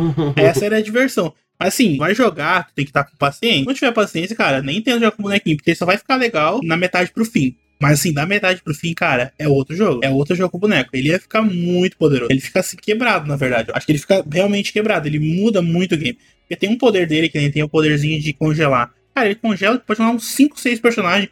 E ele mesmo mata todos depois, sozinho. Antes ele ainda tem. Na metade do jogo, ainda tu precisa do, do pessoal pra te ajudar. Mas, cara, chega ali lá, segunda metade do jogo ali, cara, tu estoura Sim. o poderzinho ali e eu matava todo mundo. Eu virava, matava um. Havia um, assim, cinco bichos, eu estourava todos e matava. Coisa que às vezes era super difícil pra- pra eles, porque eles tomavam hit kill. Caíam do cover, eles morriam. vezes. Assim, era insano. É, insano, né? É literalmente insano essa parte. E ele é parte essencial desse quebra-cabeça, desse novo formato que eles tentaram inserir aí no Gear 5. Porque o que acontece é que enquanto você explora, você pega. Você basicamente pega skills pra esse personagem, pra esse terceiro personagem, que pode ser controlável por alguém ou não, né? Então ele vai ganhando novas habilidades conforme você progride na história. E um outro detalhe é que enquanto você explora, você pode encontrar armas lendárias. né? E aí é onde tá o meu maior problema, eu acho também. Ela, ela acaba sendo um problema pequeno, mas eu não acho uma boa solução, sacou? Do tipo, Primeiro que, cara, a gente explorou, explorou, explorou, jogando em três pessoas. E quem evoluía de verdade não era a gente, tá ligado? Quem evoluía era o André, entendeu? E ele ajudava, lógico. Mas eu não, eu não senti uma progressão, sacou? É, ao explorar os cenários, ao adquirir essas novas habilidades, só quem de, de ver- realmente progredia era o André. Eu acho que eles se questionaram sobre isso porque eles adicionam uma recompensa para os jogadores comuns ali, que é você consegue encontrar armas lendárias. As armas lendárias são as armas que você encontra no jogo com uma propriedade diferente. Então, vou dar um exemplo de uma que eu peguei. Eu peguei a Boomshot, que a Boomshot é boa porque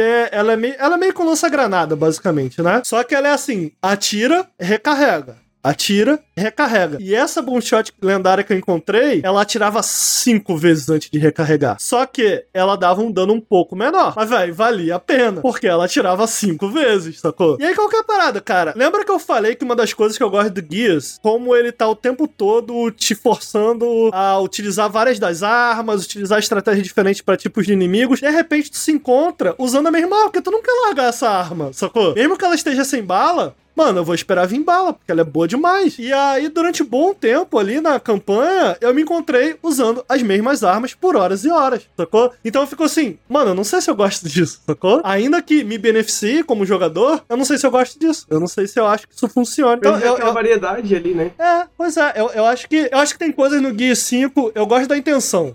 Tipo assim, ah, eu acho que eles melhoraram muito em termos de história. É uma história muito melhor. É uma história que faz uma ponte com o passado da, da, da série e com que. Com, com essa nova leva de jogos muito bem. Ah, Velho, tem que ser citado. É um jogo muito bonito. Muito bonito. É muito gostoso de atirar. Porque tem isso, né? É, Pelo menos pra mim, os melhores jogos de tiro, seja um FPS, um jogo em terceira pessoa e tal, vai, tem que ser gostoso, sacou? Tem que dar aquele tiro de sniper e a cabeça explodir, sacou? É? E o Gears tem muito disso, é muito gostoso atirar nesse jogo. Eu sinto que com o Gears 5 eles finalmente sacaram Gears. Tipo, mano, Gears é, é especial e eu tô pronto pra experimentar com isso daqui. Eles experimentaram de uma maneira muito competente. Talvez não excelente, mas muito competente. E aí a gente pula pro pro Hive Busters, né? Que é essa primeira DLC, acho que é a única também do Gears. Véi, primeiro tem que ser citado. Hive Busters é ainda mais bonito do que Gears. Extremamente do caralho o visual do jogo. Acho que porque, muito porque ele foi feito já pensado já no Series X, né? Que é o novo console aí do Xbox e tal. É muito bonito. É muito bonito. E ele resolve alguns problemas que eu tenho. Tipo, a- ao invés de ter essas partes de mundo aberto em que, com essas armas lendárias e tal, você agora tem três personagens jogáveis, três personagens mesmo. Não tem um robô robô, e cada um deles tem habilidades que vão evoluindo conforme você explora o cenário. Você encontra novas habilidades pra ele. E eles têm uma sinergia bacana entre eles, né? Então eu tinha um personagem lá que ele jogava bala no chão, depois a bala, o campo de área, ele não dava só bala pra quem tivesse na área, ele dava mais HP também. Tinha um personagem que tinha um escudo, tinha um personagem que tinha um chicote, sacou? E essas habilidades vão evoluindo conforme você progride. É lógico que é uma experiência muito mais compacta, de três horas, mas funciona muito bem porque, mano, é uma história standalone.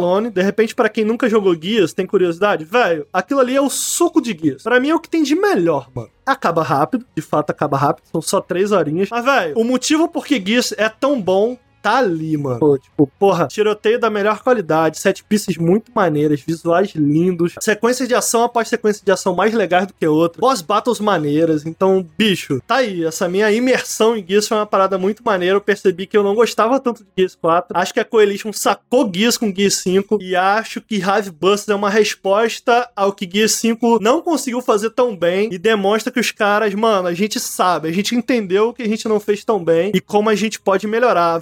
Velho, quero muito ver o que vai vir aí no Gears 6. Porra, da hora, da hora. Eu, eu admito que Gears não é uma série que me prende muito, assim. é, eu gosto muito de FPS, né? E aí, eu, eu não sei, acho que talvez o, o choque de cultura entre um jogo de tiro de terceira pessoa, assim, tá ligado? E, e- e o FPS, assim, meio que me, me travou um pouco, né? Eu não joguei nos consoles na época, mas ouvindo você falar, pô, fiquei com vontade de jogar o Gears 5. Eu acho o mundo do Nossa, é Gears muito bom. bem interessante, né? Você tava falando que você tava jogando o Gears Tactics também, né, agora. O Gears Tactics, porra, eu adorei Gears Tactics. É muito mano, bom, é muito bom. Você gostou, mano? Você tá gostando? Muito bom. Eu já tinha jogado Gears Tactics, na verdade, antes do lançamento eu joguei. Mas aí quando eu tava jogando na conta do Lucas, né? Porque era, era uma. Eu tava no hype pro jogo, né? E eu fiquei jogando antes do jogo lançar, né? E aí eu fiquei jogando na conta do Lucas. E aí quando o jogo lançou, eu perdi o save. Ah, perdi o save. Não, foi o Lucas eu já tava tipo. Não, pior que não foi. E eu tava tipo no final do jogo, brother. Eu tava no final. E aí, recentemente saiu uma. Porque o Gears Tactics, é, é, ele foi a princípio lançado só pro PC, né? E aí eu não, eu não lembro quando, faz uns meses aí que ele saiu pra console também. E aí, junto com isso, saiu uma atualização. É possível que eu toque no Gears Tactics ah, mais pra frente aqui no Periscópio. Mas, mano, é uma excelente versão de XCOM, eu sinto. Não sei se você concorda, Henrique, que tá jogando aí. Concordo, concordo também. Eu, eu, eu acho que é uma puta sacada, né? Tipo, ver primeiro entender que o mundo de Gears, Gears como funciona é tipo. E se Gears fosse visto de cima, né? E se você controlasse várias pessoas ao invés de só uma? Sacou? Tipo, é, é- é uma sacada muito básica, mas ao mesmo tempo muito genial, porque funciona muito bem, né? Tipo, eu, eu, eu, eu acho que eu acho legal é que até o entendimento de Gears parece que faz parte ali, sacou? Tipo, a maneira que você usa cover, a maneira que você usa granadas, a maneira que você Exatamente. recarrega, tá ligado? Então eu sinto que é, é, é muito DNA de Gears pra pessoas que talvez não, não gostem tanto da trocação de tiro ali e tal, tal, tal, que eu acho que talvez se- se- seja eu, assim, sacou? E até, e eu fiquei muito na pira, porque eu gosto muito de jogos táticos de maneira geral, e eu acho que o Gears, ele consegue ser um jogo tático que te deixa na adrenalina, tá ligado? Perfeito, isso é meio raro, assim, isso é Ele, ele incentiva muito a ofensividade, né? Tipo, É. bom, a gente um dia a gente vai falar de, de, de Tex, mas, mano, eu gosto muito de XCOM, eu acho, eu acho uma boa porta de entrada pro gênero ali, né? Pro jogo de, de estratégia tático a XCOM, eu acho uma boa porta de entrada justamente porque ele, o XCOM já tenta, desde o, desse reboot, ele já tenta diminuir a distância entre um jogo de estratégia e um jogo de ação, né? Com aquelas, com aquelas Câmeras, né? jogadas de câmera e tal. Eu acho que o Gears ele dá mais um passo nessa direção, que é um passo numa direção diferente da de XCOM. Ah, eu acho que tem muitas coisas que fazem de XCOM especiais que não estão ali no Gears, mas o que tá no Gears é um XCOM com DNA de Gears e de uma maneira muito inteligente. Muito Até bom. a parte da linearidade, né? Ele é, ele, eu acho que um dos grandes bagulhos que me pega no XCOM é que tem milhares de maneiras de você jogar o jogo, né? É, uma vez que você chega ali pro mid-game, digamos, né? Os seus personagens ficam muito diferentes. Você pode focar em personagens, etc.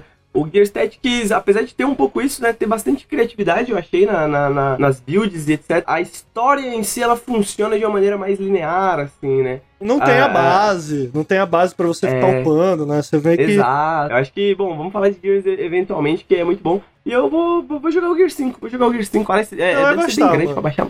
Eu joguei um pouquinho do multiplayer. Quando saiu assim, eu fiquei, caralho, parece legal, vou jogar o multiplayer. Aí eu joguei um pouquinho, achei gostosinho de jogar assim, né? A trocação de tiro e tal. Mas não tava muito na vibe de jogar um joguinho com historinha. Talvez era um momento, assim. Talvez E ele tem um porte muito bom pro PC. Tem um porte muito bom. Eu, eu acho que realmente a tua experiência vai ser melhor jogando com alguém. Eu acho isso. Mas se você não tiver como, não é escroto jogar sozinho, não. Mas jogando com alguém, eu acho que ele fica. É, não joguei FPS, jogar, ainda. Henrique? Eu não tenho, eu não joguei o Rust.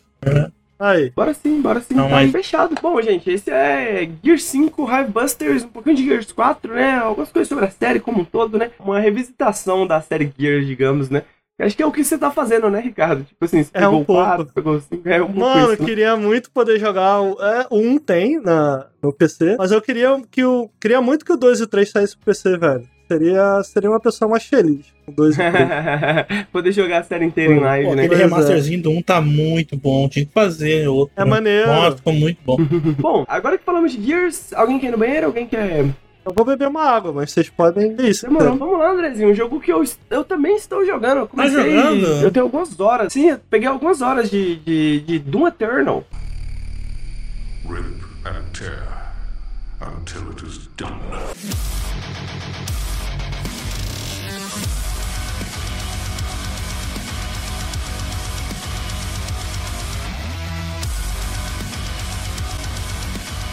Porra, um FPS irado. O que, que você tá achando? Cara, eu, eu tinha começado a jogar no passado, né? Que ele saiu em tá, março, né? Foi lá quando estourou a pandemia, né? E tem uma história interessante dele aí, mas vamos deixar pra outro tempo. Aí saiu no meio da pandemia e tal, comecei a jogar. Só que eu acabei parando, sei lá, eu nem lembro o que aconteceu. Eu acabei parando, perdi o save e aí parei de jogar. Aí final do ano falei assim, pô, Doom Eternal, né, cara? Gosto bastante Doom. No final do ano eu tava muito gamer, né? Tava jogando muito videogame. Por que não sei, entendeu?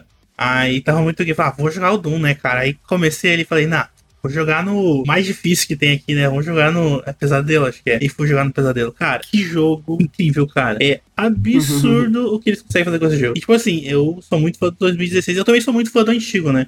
Eu tenho meio que também uma historinha com o antigo, porque eu jogava muito com meu pai. O antigo, né? O, Ah, que legal. Os primeiros do. É uma briga lá em casa, minha mãe não queria jogar com jogo de demônio, né? Porque eu era muito novo, né? Eu tinha uns seis anos. Eu tinha medo, eu ficava com medo, eu dormia Fala, mãe, eu tô matando os demônios. Eu tô tirando os demônios da Não, terra." eu tinha medo, eu tinha medo, tá ligado? Eu era muito cagão. Só que eu adorava jogar, entendeu? É, e aí eu terminei, eu acho que o Doom, Final Doom lá que tinha naquele. É um DVD, um CDzinho que tinha no Play 1, que vinha o quê? Duke Nukem, Final Doom e, e Doom normal, acho que era. É um Do CDzinho. que no PS1 era uma experiência excelente. É.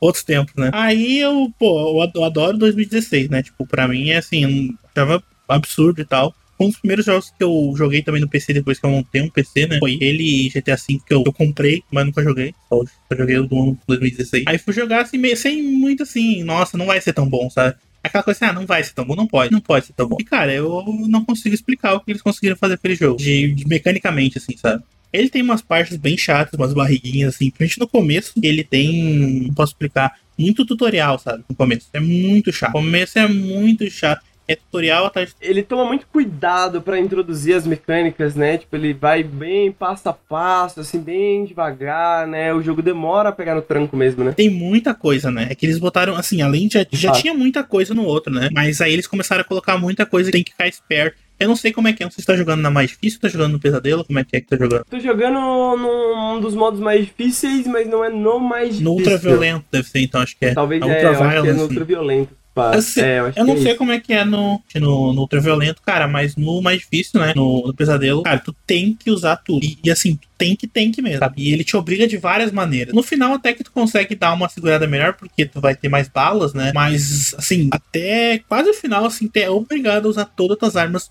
o tempo todo, o tempo todo. E tu é obrigado Você não tem como ter uma arma favorita, ou uma habilidade favorita, uma estratégia Não favorita. tem. Você tem que ficar É. se adaptando o tempo inteiro, né? E aí, se tu quer jogar, tipo, ah, não, não, vou fugir e vou jogar desse meu jeito. Não, tu não vai.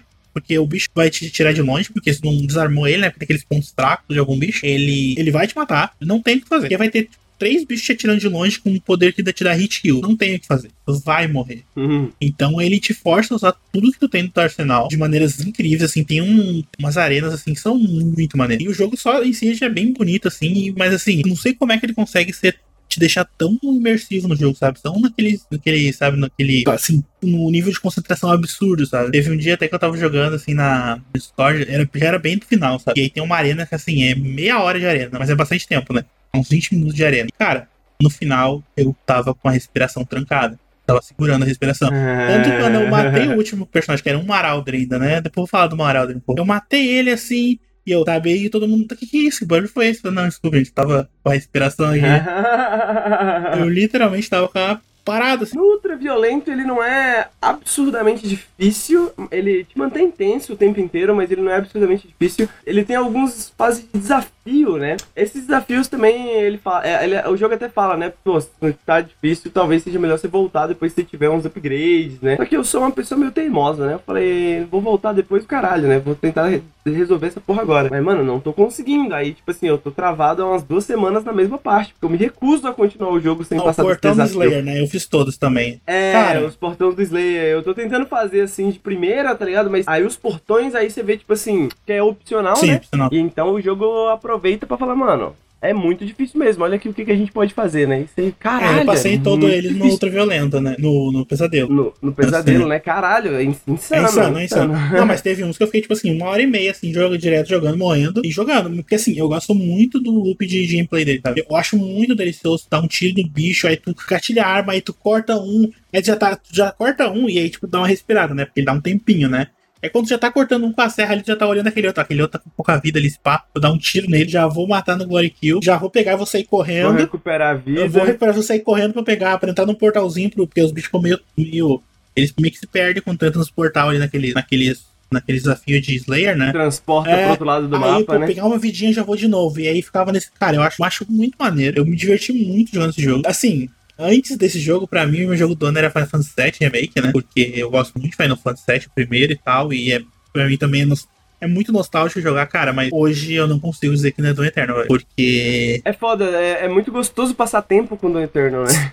Cara, eu tô triste porque não tem mais nada pra fazer no Doom Eterno. tá? Porque eu fiz todos os portais Slayer também quando eu tava jogando, né? E aí eu acabei. Que é um problema aí da, do Game Pass aí, gente. Pode acontecer com vocês. Não, não consegui resolver. Ele não loga na internet, né? No, no, no bagulho da id lá, né? No, no Steam da id lá, tá ligado? Até tem as DLC, Uhum. mas é 70 reais, né, galera?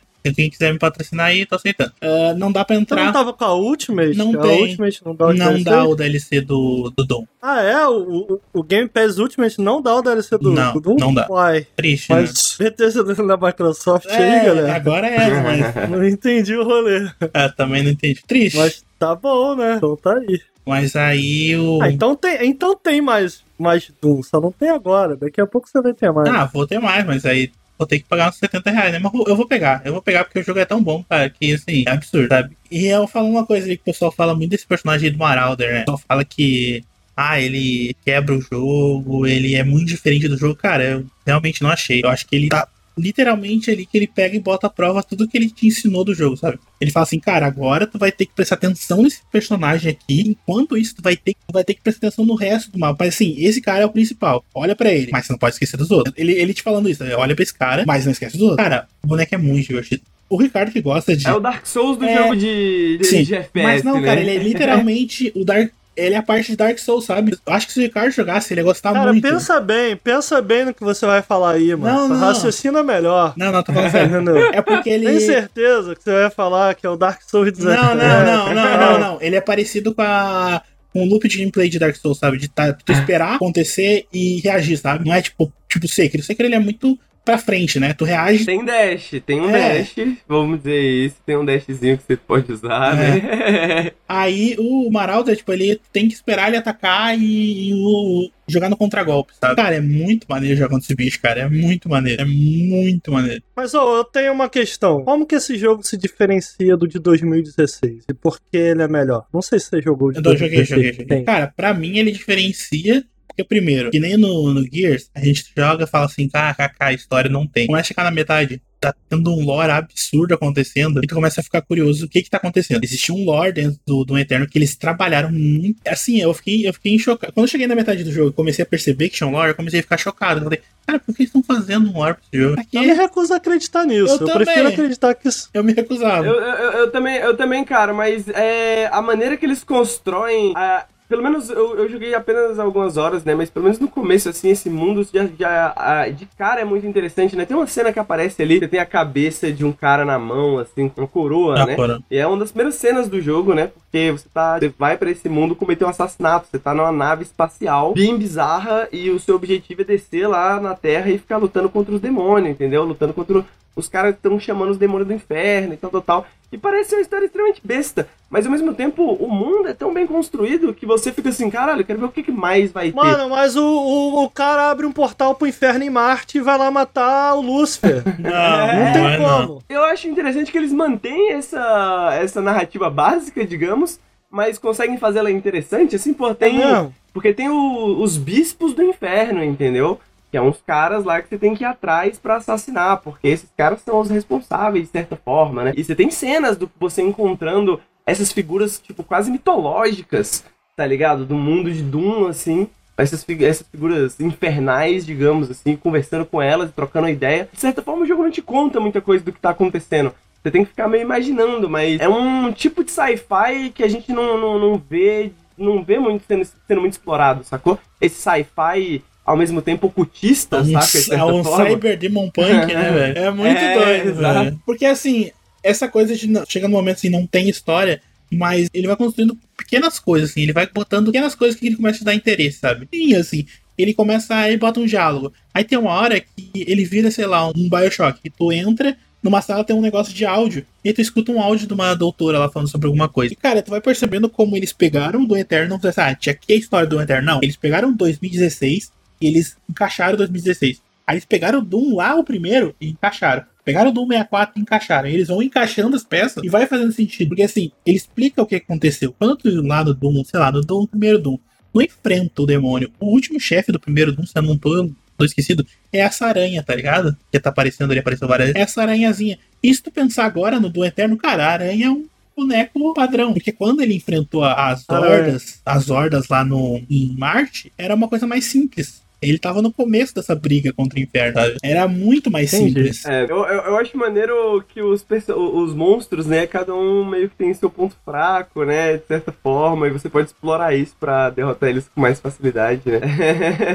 o André viu, André? Tava na tela, pô. Mas acabou, tipo, é, é, é isso. O Não. jogo tem a história melhor, o 2. Não, é, então, não. é, a história que mais, em, questão, em relação de mecânica, André, como é que você compara os É dois? que, eu, assim, eu joguei e não, não tinha voltado pra jogar o 2016, né? Eu fui jogar, né? Fui dar uma olhada no 2016, joguei um pouco esses dias. E, e fui ver uns vídeos no YouTube também, né? Pouco. E, cara, é muito lento. Assim, sabe? Se tu vai ver. Que isso, cara? É, Ricardo, é que tu não jogou o Eterno. Para, é que assim, ele. O Doom Eterno ele é muito mais aéreo, sabe? Enquanto o Doom, ele é o primeiro. Ele, se não me engano, ele não tem nem dash. Ele não tem dash. Não, tem não dash. lembro de É, ter dash. Ele não é. tem dash. E o pulo é, é Ele não tem sessões de plataforma, né? não, não. E assim, esse daí ele é muito mais aéreo. Então tu não tá preocupando só, tipo, 2D, tipo, 3D. O tempo todo tu vai ter que olhar pro horizonte. Aí tem. ah, no mapa mesmo, vai ter, em vez de ter só a plataforma, vai ter, sei lá, um bastãozinho pra te segurar e pular mais alto. Vai te pegar mais visão. Aí tu faz isso, puxa tua arma, aquela que é sniper, e mira pra dar no ponto fraco de um personagem. Porque se tu não matar ele ali, ele vai te matar.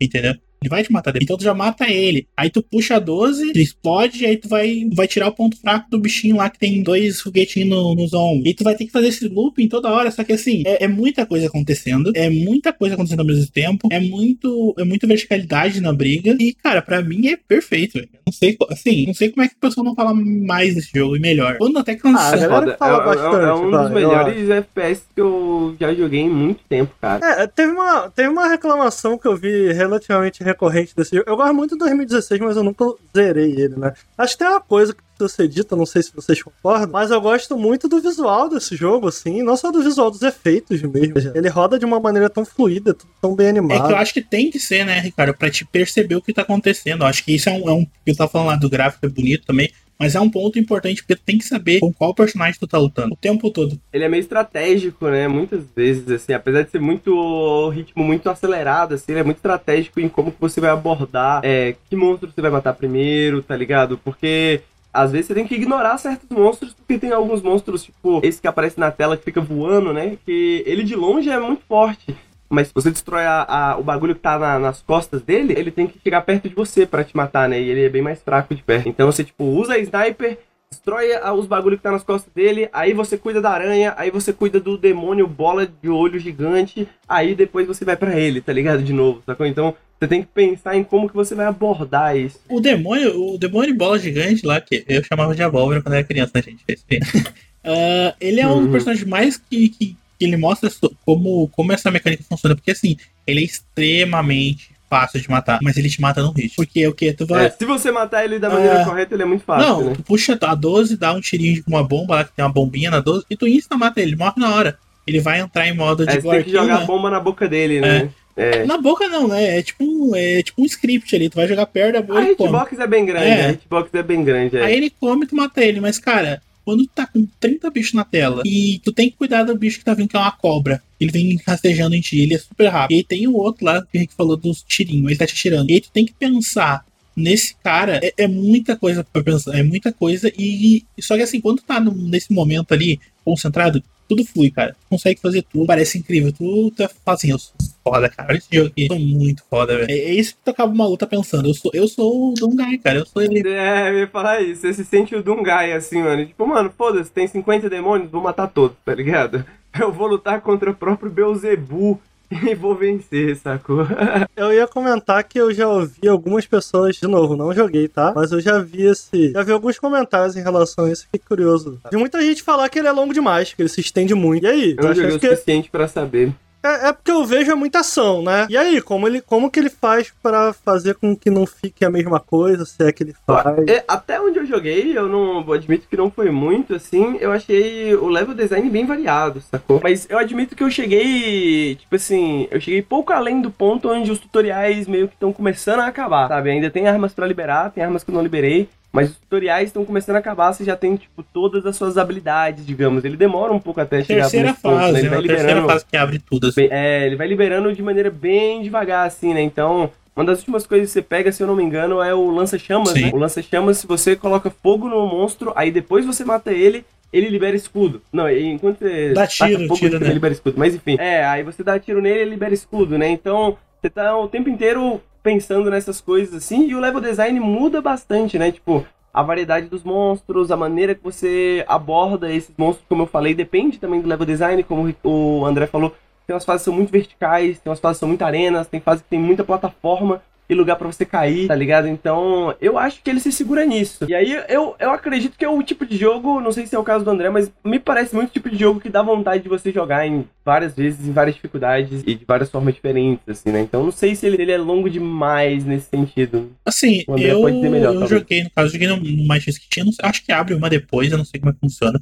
Deve ter alguma coisa mais difícil. É, acho, Acho que tem uma que é hit que kill tem naquele nível, então, né, sempre tem uma coisa mais difícil e tal. Eu vou ver depois pra jogar. Mas assim, ele, eu assim, se for colocar, eu realmente achei ele longo, com certeza. Porque tem algumas barrigas no meio do jogo, algumas fases que não precisava. Até uma fase ali que fala assim, hum, não precisava, sabe? Essa fase aqui tá. Não precisava. Mas mesmo essas fases que falam assim, não precisava, ainda é divertido a arena. Ainda os caras. Os caras me, me provaram que eles sabem fazer Doom. Pra mim, ah, Doom é isso agora. E eles sabem fazer, sabe? Uhum. Eles sabem fazer, e não importa se vai ser uma fase ruim, vai ser uma fase barriga, eles vão fazer a batalha ser boa. A batalha, a arena, eles vão fazer, vai ser maneiro, vai ser divertido.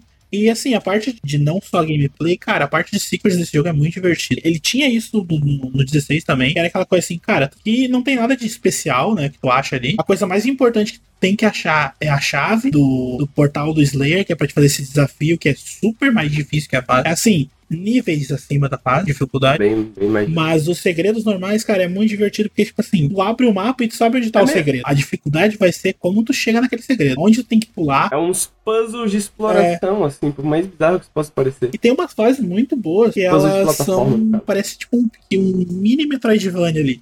Num espacinho pequeno, sabe? É um mini.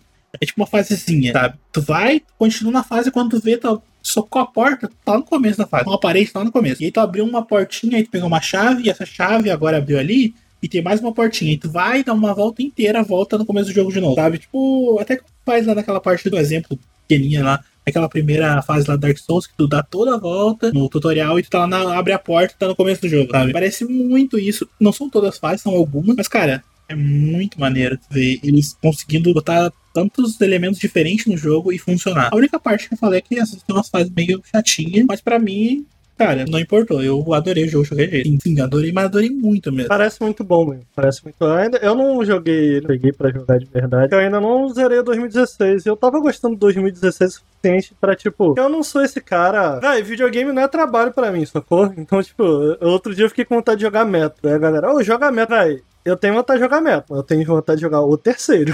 Eu não vou jogar o 1 e o 2. Ah, sim. Nem fudendo, eu vou jogar Eu o acho que no terceiro. caso do, do 2016, mano, o meu conselho é dropa. dropa o 2016, vai direto pro Ah. Eternal. Eu, dro- eu dropei o 2016 com tranquilidade, assim, eu não, vou, não posso dizer por que que eu dropei, eu só vou dizer que, mano, eu joguei algumas horas, joguei, Eu joguei, tava joguei. gostando. Eu tava, achando gostando, maneiro. Mas, tipo assim, eu tava gostando. Só que eu simplesmente não sentia tanta vontade, assim, tipo, aquele impulso, assim, sacou? Aquela, porra, acordei, porra, quero jogar Doom 2016, sacou? Tipo, aí eu acabei dropando. Agora o Doom Eternal é um que eu fico assim, caralho, jogar Doom Eternal, né? Porra, tô fazendo nada aqui, vou jogar um Doom Eternalzinho, né? Eu falei que videogame não é trabalho, só que é, né? O que eu quis dizer com isso, na verdade, foi tipo, eu não me sinto preso à obrigação, sacou? Do tipo, mano, eu tenho que jogar isso pra jogar isso aqui. Eu nunca me esqueço, vou inclusive mandar um salve aí, mano. Quem sabe ele hoje me ouve, não sei. Meu antigo colega Filipe, porra, ele não queria jogar o, na época, né, que eu, que eu conheci ele, não queria ir pro FIFA 18 antes de jogar o 16 17. Mano, vai tomar no cu, tá ligado? Vai tomar no cu. É. Então, tipo, eu não sou esse cara, não, mano. Eu não sou esse cara, não. Eu vou, eu vou pro jogo, mano. Eu tô com vontade de jogar isso aqui, eu vou jogar. Mas o, o que eu queria dizer, na verdade, é que, tipo, eu gostei o suficiente do 2016 pra, tipo, não, mano, eu quero zerar isso aqui antes. Que eu, eu tava curtindo pra caralho 2016, né? Pode crer. Tava achando muito Mas maneiro. a única coisa de que eu falo assim, se tu for dropar, dropa, mas não tenta voltar. Tu não vai gostar. Porque eles são É, parecidos, é. só que. Aham, sabe aham. aquele, é que, sei lá, um. É como se tu estivesse jogando o jogo e tem uma parte que ele te nerfasse. É parecido com 2016. Tu perde todos os equipamentos. É, mano, é, eu sinto que é um pouco isso, assim, o 2016 eu gostei, mas ele, tipo, ele pra mim era um, um ótimo jogo de FPS, assim. Agora o Doom Eternal é, tipo, mano, outro nível, sabe? É, é meio que pegar a- a- o que faz de 2016 bom e aumentar aquilo ali a, a- a segunda potência, entendeu? Isso resolve todos os problemas que eu talvez tenha tido com 2016, assim. Eventualmente chegava nos pontos de 2016 que eu, ok, tô aqui continuando, sacou? Agora no, no Eternal é tipo, mano, ok, eu fiz essa parte aqui, legal, mas será que teria como fazer de outra maneira? Tipo, eu já reloadei save só pra fazer a mesma parte de novo, porque eu achei interessante o suficiente pra isso, sacou? Tipo, eu diria pro pessoal que tá ouvindo aí, que talvez não gostou tanto do 2016, ou ficou mais ou menos assim, jogue no Eternal, jogue no E Eternal. assim, segura até a terceira fase. Até a terceira fase, depois eu juro que vai ficar bom. Até a terceira fase é meio chatinho mesmo. Porque ele, é- ele, ele. Eu acho que é porque ele tem tanta mecânica que ele fica com medo. Ele fica com medo de falar assim, não, toma aí. Ele fala assim, não, vamos devagarinho, dá a mão É, aqui, vamos devagarinho, Total. vamos devagar. Eu sinto que ele fica bom bem gradativamente, assim, ele, tipo, você fala, pô, legal. Aí, pô, legal. Pô, legal. Aí chega uma hora que você entende, assim, né, quando você tem algum... ah, é, você vê o, o loop, né, que o André falou. Eu acho que o centro do Eternal é esse loop, né, e, e quando você percebe, assim, o que que esse loop faz com você, você fica, caralho, olha as coisas que eu tô fazendo. Tipo assim, você tá lutando contra dezenas de demônios por 10 minutos seguidos, assim. E você, mano, não morre, você mata todo mundo e cada vez vem mais. E tudo bem, mano, continua vindo que eu vou matar todo mundo. É uma sensação muito gostosa. E assim, pra mim, eu vou falar uma coisa aqui. Tem uma. Tem a arma. Não sei se chegou a pegar a Super 12, Henrique. Chegou a pegar ela? Sim. Ah, Chegou a pegar, chegou a liberar o, a correntinha, né? Então, cara, pra Sim, mim aquela correntinha correntinha incrível. devia estar no jogo. Porque aquilo ali te deixa com uma mobilidade tão incrível, tão maneira, tão divertido tu. Uai, mas, não- mas não tá no jogo? Não, tipo, no- nos outros personagens, desde o começo e nas outras, nas outras armas, de repente. Acho que não vai ficar difícil de funcionar isso, mas de repente outro botão.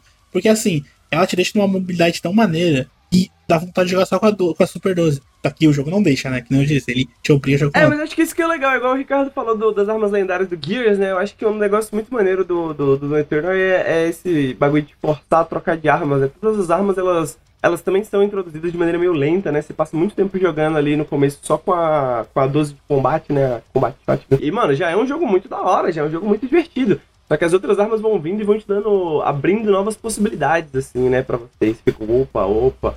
E, e as armas também tem mods, né? Os mods mudam muito como que elas funcionam, enfim. E aí tem aquelas runazinhas também que ajudam, tipo, que nem. Caso, quando eu usava essa 12, a 12 com a correntinha, né? 12 Super 12, eu colocava aquele mod que dava. que fica lento o tempo. Aí, cara, eu, eu tava lá super nervoso. Aí pra parar o quê? Eu pulava, jogava corrente no personagem, ia devagar, mirava bem na cabecinha e pá, matava. E dava aquela Às respirada. vezes só pra É, dar uma respirada, né? Cara, Exatamente. e assim, muito divertido. Tá tipo do outro lado do mapa e tu chega no personagem, dá um tiro, ele mata e tu sai correndo. É um FPS muito diferente, né? Não tem. Não tem. Tem outro. Porque eu sinto que é isso, parece muito diferente, ao mesmo tempo que ele não parece ser, tipo assim, uma subversão do gênero, sacou? Ele parece ser uma evolução direta, assim, do gênero, de certa forma, sabe? Não é uma evolução, é uma interação, eu di- eu diria. É, mas o que, eu, o que eu quero dizer é no sentido de que, tipo, não parece que eles estão fazendo algo que seja extremamente inovador. É mais no sentido de que parece que eles refinaram algo a- ao extremo, assim, sabe? Tipo, não parece que você tá jogando um jogo que você nunca jogou, mas os loops e as sequências do que você tá fazendo é algo que você nunca fez, sacou? Ao mesmo tempo. Eu acho que é muito interessante. É muita gente, eu vi isso de muita gente. Melhor FPS que eu já joguei. O Lucas tem uma opinião bem próxima, assim, tipo, o melhor FPS que eu joguei em muito tempo, pelo menos. ele, sabe? ele realmente ele, ele tem uma linguagem muito característica do videogame, né? Pula, É. dash, finisher, né? Então, tipo, ainda que eu, eu, eu, eu consigo entender o que você tá dizendo, né? Tipo, ainda que o jogo não tenha muitos jogos como ele, a linguagem toda dele é muito de videogame, né, cara? Sim, exatamente. É muito reconhecível, assim, né? Você vê, tipo, você entende o que você tem que fazer e pra onde que tá indo e qual que é o caminho, tá ligado? É muito maneiro. Muito, muito, muito maneiro. Ele eu boto ali do lado, assim, que eu acho impressionante. Então, o Doom Assassin's também é, mas é que o Doom Eternal faz tão melhor que é difícil não falar. Mas, assim, ele e Resident Evil 2 ali, pra mim, de trazer o jogo de volta, assim, eu acho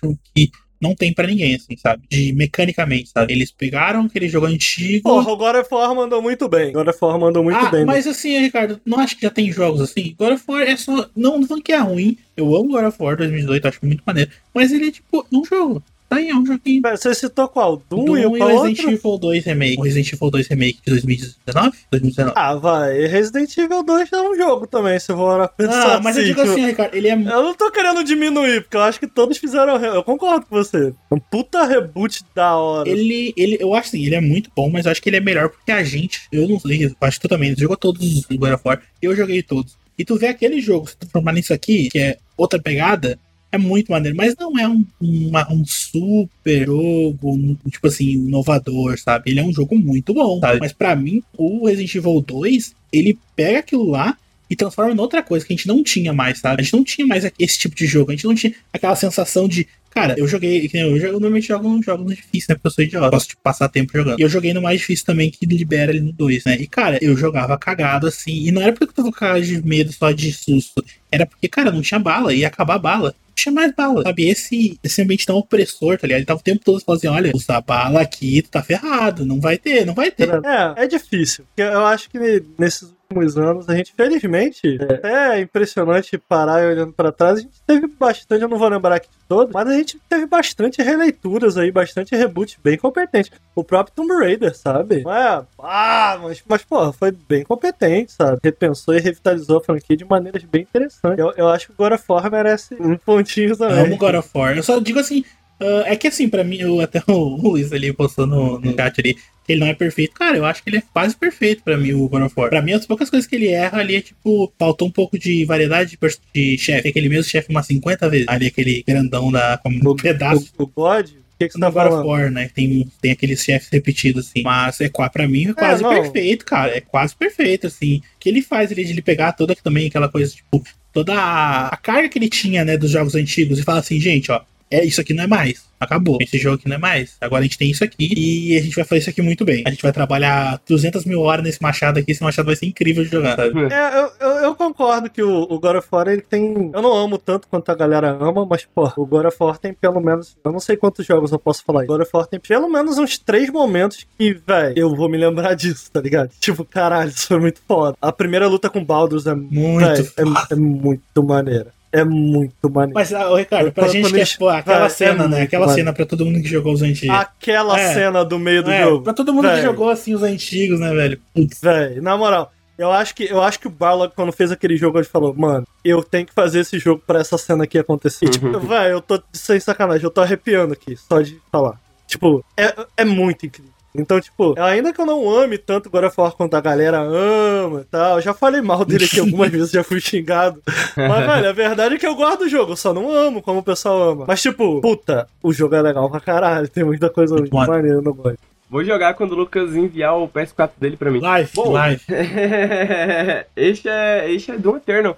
Um jogo que, porra, revitalizou o que eu penso sobre FPS. Eu acho que todo mundo deveria jogar, é muito bom mesmo. Tá no Game Pass, né, É, galera? mais algum último comentário, André? Game Pass tá três meses por 5 reais ainda, eu acho. Ultimate. Pega ele, Tá. Cancela. aí tu vai fazer propaganda de graça, Ah, moleque? Porra, que bom, caralho. Ô, Ricardo, a. Xbox aqui, pô, Tá aqui, ó, bom. Xbox paga o Lucas, todo mundo sabe, cara. A gente tem que, tem que né, manter, entendeu? Não, é a Tencent que paga a Não, isso a aí é o né? Nautilus. A, a Microsoft paga só o Lucas, entendeu? Cara fez review falando Ah, bem de pô. Crackdown, cara. Não, mas eu tô puto Aí com o tô Xbox ainda. O Xbox chamou lá o Meritocracia Ah, Boy é pra gravar verdade. vídeo. Não, não assina Ah, Game vai Pass, não assina. Puta que Ah, pariu. Quem? Tá aí. O Rato Borrachudo? Deixa eu falar, deixa eu falar, deixa eu falar. É. Vamos então pro último bloco, né, desse periscópio que não vai ser tão menor assim, mas vai ser um pouquinho menor, até porque eu não tenho muita coisa pra falar. Acho que já deu pra dar uma, uma aliviada no nossa noite de periscópio. Tales from Off-Peak City, volume 1.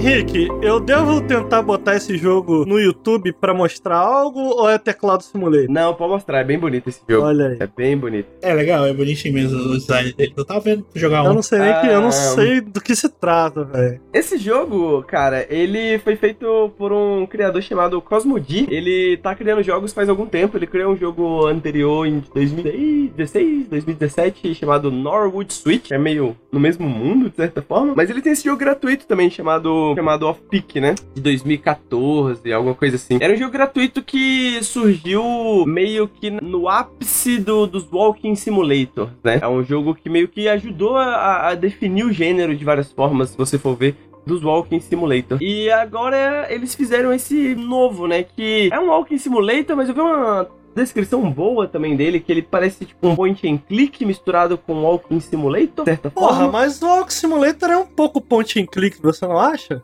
Talvez, eu acho que é, é argumentável. É só porque o Off-Peak original, ele era menos, né? O Off-Peak original, ele era muito mais sobre a experiência da cidade, de andar por É essa um cidade remaster? estranha. Isso. Não, ele é meio que uma. É isso, né? Tales from Off-Peak City. Dentro da cidade, dentro desse mundo, mas é meio que um novo jogo, né? O Off-Peak, ele era mais essa experiência da cidade, eu sinto, né? Ah, muito musical, a cidade muito musical, uma cidade muito interessante, tá ligado? Uma cidade muito maneira mesmo. E o Tales from Off-Peak, ele vai mais forte nisso ainda, né? Eu joguei pouco, eu joguei algumas horas só. Eu joguei uma. Acho que umas uma hora e meia em live. E um pouquinho mais fora de live. Você chega nessa cidade, a cidade é muito interessante de se explorar. Você tem várias coisinhas interessantes, tipo uma câmera, e você encontra filmes dessa câmera, e os filmes alteram a maneira que você tira fotos, né? Então, uma das coisas é essa: o jogo tem uma pegada muito surrealista, estranha, bizarra no mundo. Sabe, o mundo é muito esquisito de maneira geral. Tem uma roleta gigante, tem umas pessoas estranhas, as pessoas falam coisas estranhas, pensam coisas estranhas, coisas estranhas acontecem em toda parte, né? E é muito interessante. É, é- todo lugar tem uma coisa inventiva, sabe? Todo lugar tem, tem alguma coisa pra se explorar, sabe? E você tem algumas dessas mecânicazinhas que eu achei que foi uma das coisas mais interessantes, né? Tem várias pequenas mecânicas inseridas. Uma é a da câmera de fotografia. A outra principal é que você se torna dono de uma pizzaria. Então, grande parte do loop, digamos, desse jogo, né, é você fazer as pizzas, você entregar essas pizzas, né? Essa é a sua desculpa pra explorar esse mundo e conhecer essas pessoas, né? Você tá fazendo entrega de pizza. Que legal. É, é muito legal, cara. É muito legal, Legal. fazer a pizza, sabe? Porque é um processo que parece que não tem, não tem muitas questões mecânicas, mas os personagens eles reconhecem. Tipo, você colocou muito queijo. Os personagens sempre, até onde eu vi, eles sempre elogiam, sacou? Mas eles reconhecem que você colocou muito queijo. Eles falam: Caraca, tem queijo pra caramba aqui, né? Dá pra ter um ataque cardíaco. Mas quem liga, né? Queijo é bom pra caramba. Queijo é muito bom mesmo, né? Eu gosto de muito queijo. Muito bom. Então, é, por mais que não tenha uma função mecânica, digamos, né, isso é reconhecido pelo mundo, né? O mundo parece muito vivo. Mas, e aí, como eu falei, mano, é só minhas primeiras impressões do jogo. Eu joguei bem pouco dele, não posso falar muita coisa. Mas o que eu achei mais interessante do jogo, e que me lembrou muito algumas ideias ao redor de videogame, que eu posso comentar um pouquinho sobre, talvez, aqui, é que é um jogo muito musical, sabe? O design sonoro desse jogo é uma das coisas mais incríveis que eu já vi, sacou? Como eu falei, ele é um jogo muito inventivo, todo lugar tem alguma coisa pra você explorar. Isso inclui música, isso inclui efeito sonoro, sacou? E, e- e é muito jazz, né? Muito, muito saxofone, muito trompete, toda a história também tem, tem, tem esses temas de música, né? A sua missão principal é roubar um, um saxofone, né? Mas, tipo assim, você tá andando pela cidade, você escuta a música que a pessoa tá ouvindo por, trás da porta, tá ligado? E aí você para assim e fica lá olhando, ouvindo pra escutar o que, que é. E as músicas são muito boas. Todas as ações, todas as interações que você faz no jogo, elas têm uma relação musical, sacou? Elas produzem um certo som, elas produzem uma certa coisa. Fazer pizza, por exemplo, né? Toda vez que você coloca um- uma gotinha de molho, faz tipo um, um violino desafinado. Aí quando você coloca queijo, faz um som diferente. Tem outro, manjericão faz um sonzinho próprio do manjericão, né? É tudo no jogo tem essa pegada musical. Tem alguns easter eggs, inclusive, né? Tem uma máscara do MF Doom na, na sala, no, no, numa das lojas, que é um produtor musical que morreu recentemente, né? Que eu adoro, muito bom. Tudo no jogo é muito musical. O próprio Norwood Switch, que são os jogos anteriores deles, como eu falei, já tem muitas essas noções musicais, né? Os temas musicais, né? Muita coisa sobre processo criativo, muita coisa sobre, enfim, o que eu acho que é interessante dessa pegada musical dele, desse design sonoro, é isso que a gente tá falando mais cedo, né? Talvez jogando um jogo que não tem um design sonoro foda, você não perceba que, hum, ok, esse jogo não tem um design sonoro foda, tô sentindo falta disso aqui, etc e tal, tal, tal. Mas depois que você joga um jogo como esse, você vê o design sonoro dele, você fala, mano, por que, que todos os jogos não são assim? Por que, que todos os jogos não Aham. pensam nesses termos, sacou?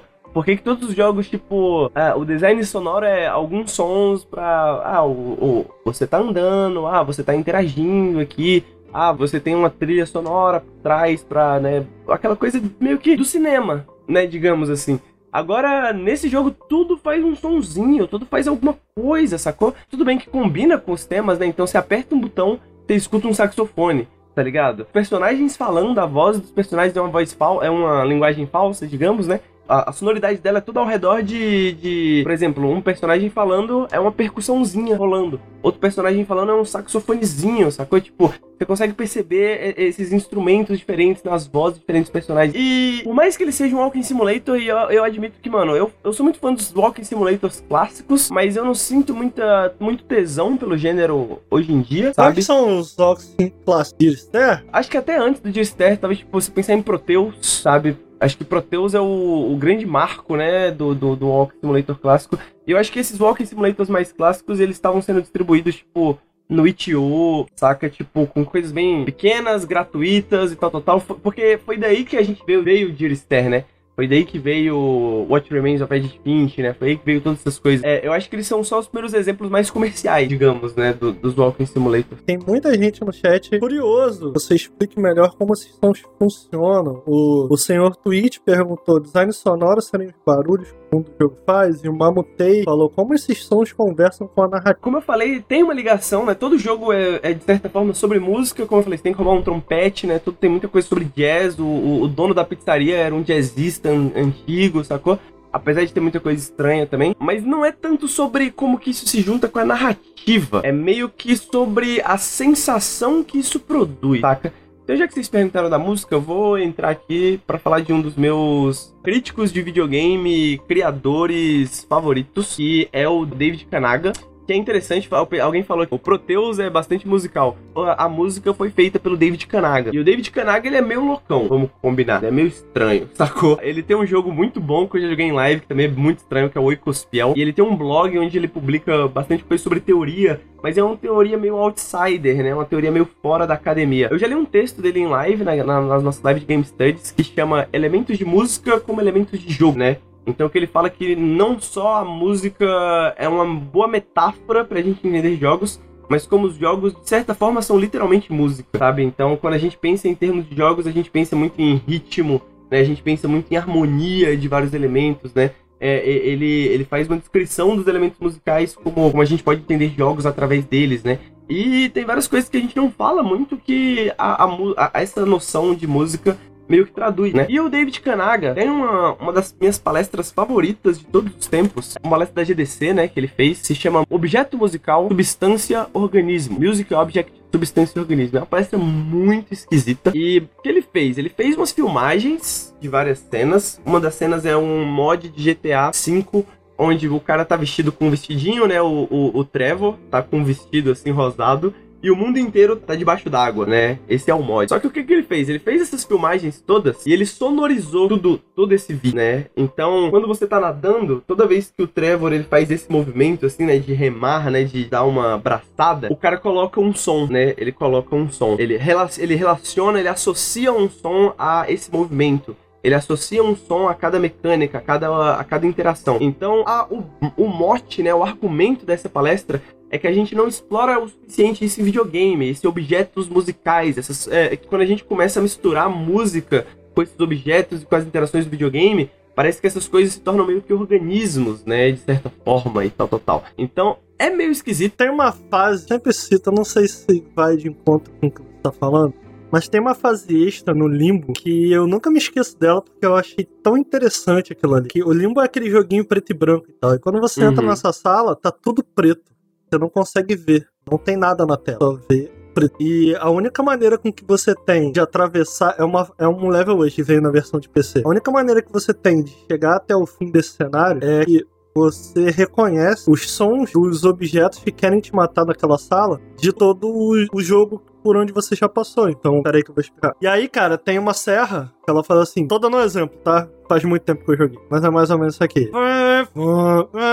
Mais ou menos isso aqui. Ele passa pelo teu ouvido. Se você tiver com fone, você entende onde ele tá na esquerda, onde ele tá na direita e o som que ele reproduz quando ele acaba o loop. Vou tô dando um exemplo. Então, tipo, ele faz três vezes esquerda, direita, esquerda, direita e fica parado no direito. De acordo com o som que ele tá produzindo, você entende onde ele tá sem ver. E você tem que passar essa fase inteira sem enxergar nada no cenário. Isso é, é só um exemplo. Eu não faço ideia se é isso que você, se é disso que você tá falando, mas eu lembro que explodiu tanto minha cabeça esse level, sabe? Do tipo, caralho, ele, ele, ele essencialmente tá me fazendo perceber as coisas cegamente, assim. Tipo, eu não tô vendo nada e eu tenho que passar pelo level inteiro ouvindo. Através Exatamente. dos sons que o seu passo produz, você sabe em que parte do mapa você tá, e através do som que as, que as armadilhas produzem, você sabe o que você tem que fazer. É muito- exatamente isso. isso. Isso é design sonoro, né? É, é, você, tem, você tem jogos que tem um design sonoro muito básico, né? Que é tipo só uma ilustração do que tá acontecendo.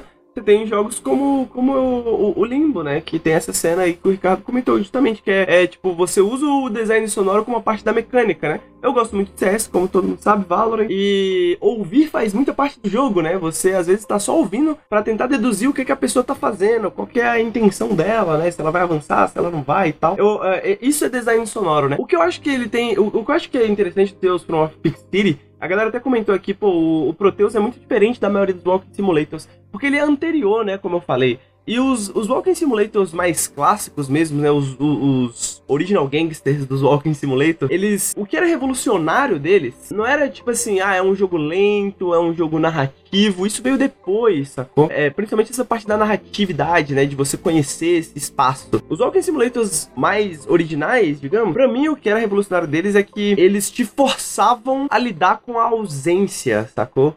Uma certa ausência. Porque quando você vai jogar um jogo, você, você, você tem certas expectativas, né? Do que, que esse jogo é, do que, que esse jogo produz, do que, que esse jogo traz, etc. E, e os Walking Simulators originais eles quebravam muito essa expectativa. Porque eles te forçavam a lidar com a falta de estímulo. Porque são jogos que não têm mecânicas, né? Tipo assim, a- a mecânica é você anda por aí e você absorve a paisagem.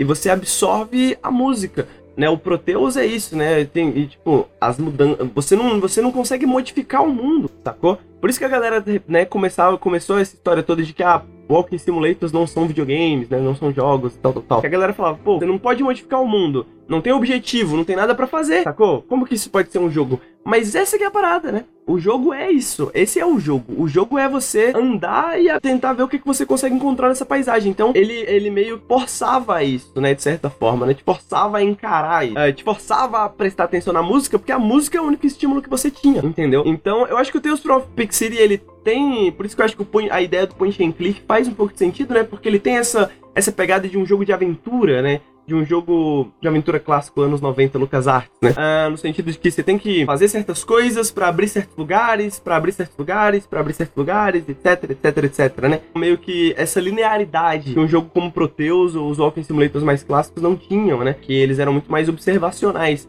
Mas eu acho que a parte da música esse design sonoro, como eu falei pra vocês, é que faz com que, mesmo você tendo uma história pra seguir, você fica contente em explorar. Você fica contente em não fazer nada dentro desse jogo, sacou? Você fica contente em andar por aí e, porra, que música é essa aqui? Aí você encosta ali na parede e fica ouvindo a música.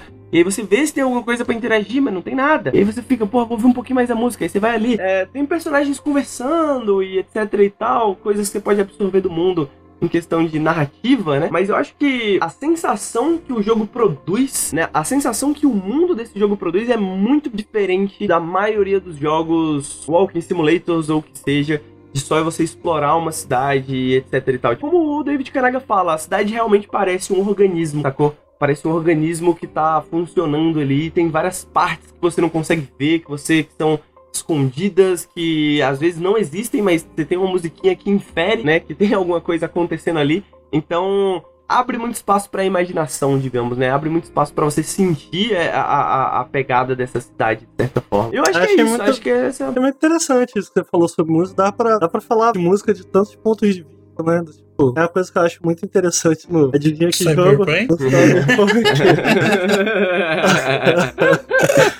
uma quest, cara, que uma das personagens que você pode ter um interesse amoroso, ela canta uma música da infância dela. O fato dela estar cantando uma música sobre algo que ela viveu, um ambiente em que você está prestes a explorar, de repente transforma aquele mundo de uma maneira sabe, parece muito mais real até, eu digo. Porque no fundo, no fundo, se você parar pra pensar sobre música e tal, ela pode ter esse aspecto não só do sentir, mas ela pode ter esse aspecto, entre aspas, social. Tipo, você estar fazendo uma música para algo ou para alguém baseado em suas vivências, sua cultura, seja, sabe? A música, a música tem esse poder de englobar, eu acho, social. Então, tipo, Total, total. Dá pra, dá pra ver isso de tantos ângulos, né? Eu achei tão interessante. Mano, na verdade, eu acho muito foda. Que todas as músicas que tocam nas rádios de Cyberpunk, elas foram feitas. ah, tipo, ah, tipo assim, elas é a palavra correta pra isso que me sumiu agora a boca, mas é como se todos os artistas fossem desse Cyberpunk, de Night City. Tipo, Ai,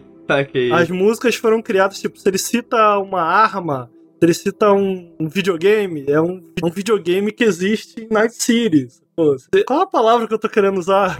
Perdi. É, parece que é, É. autêntico, né? Faz parte daquele mundo, assim, né? O Exo também? Eu achei isso tão interessante, essa coisa do tipo. Eu comentei no início do nosso podcast como eu gosto do final, e o final tem um pouco disso, sacou? Ele, ele usa a música de uma maneira que eu gostaria que o jogo tivesse feito mais. sacou? diegético, muito obrigado, Nafsura. A, a música é basicamente diegética, como se ela fosse. Ela existisse dentro daquele mundo. Eu achei isso tão interessante, sabe? Tipo, caralho, todas as músicas foram muito interessantes. O poder do capitalismo aí.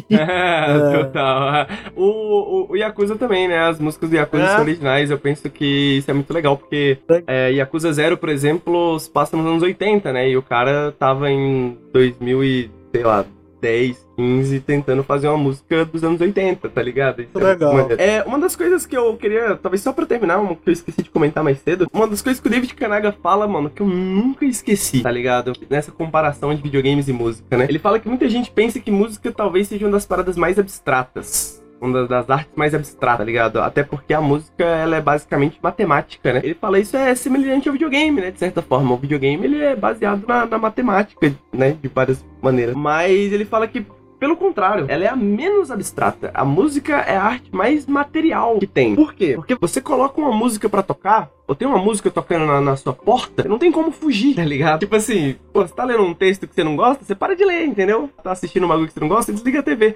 Agora, se alguém tá tocando uma música do seu lado, você não tem como fechar essa música, sacou? Você sente essa música no seu corpo, sacou? Interessante. Ela, ela, ela entra no seu corpo quer você queira ou não, sabe? E mesmo que você não goste ou goste, você vai sentir sensações. David Kanega fala que os mundos dos jogos são muito assim, né? Os mundos dos jogos, tipo, mano, não importa se você entende, não importa se você gosta, se você tá jogando, você sente, tá ligado? Tipo, não tem como você fugir daquele mundo ali que tá acontecendo, né? Tipo, você sente aquela sensação ali no, no seu corpo mesmo ali, né? Isso que você falou, ô, ô, Henrique, me lembrou um pouco o Zelda, mano, Breath of the Wild. Não sei se você chegou nesse pedaço, mas me lembra a cidadezinha que você vai construindo ao longo do Zelda. E cada vez que você traz um novo, você recruta, entre aspas, um novo integrante, uma nova linha da música vai sendo adicionada. Então eu vou dar um exemplo que eu não me recordo da, da música, né? Mas ela começa assim. Tan, tan. Aí chega outro boneco, vira purururu, purururu, tan, Enquanto o tan, tan, purururu, E- tan, E, e é, é quase inconsciente, mas você acaba percebendo no final, tipo, na real, aquilo meio que se transforma uma alegoria de que aquilo tá criando vida, né? Tá criando uma vida própria ali, tipo. ah, ah, Total. no final é uma, é uma música super alegre. Sabe que outro jogo faz isso. Ricardo? É tão legal, cara. Que outro Cyberpunk? jogo? Outer Wise, Ricardo. A Outer Wise faz isso. Eu não vou falar onde, como, Não, é- mas faz isso. É isso que eu É dizendo. total, mano. É, é- eu, eu acho, eu gosto muito dessa palestra. Eu vou tentar, pro pessoal que tá ouvindo o podcast, vou tentar colocar na descrição do podcast é, algumas dessas referências aqui.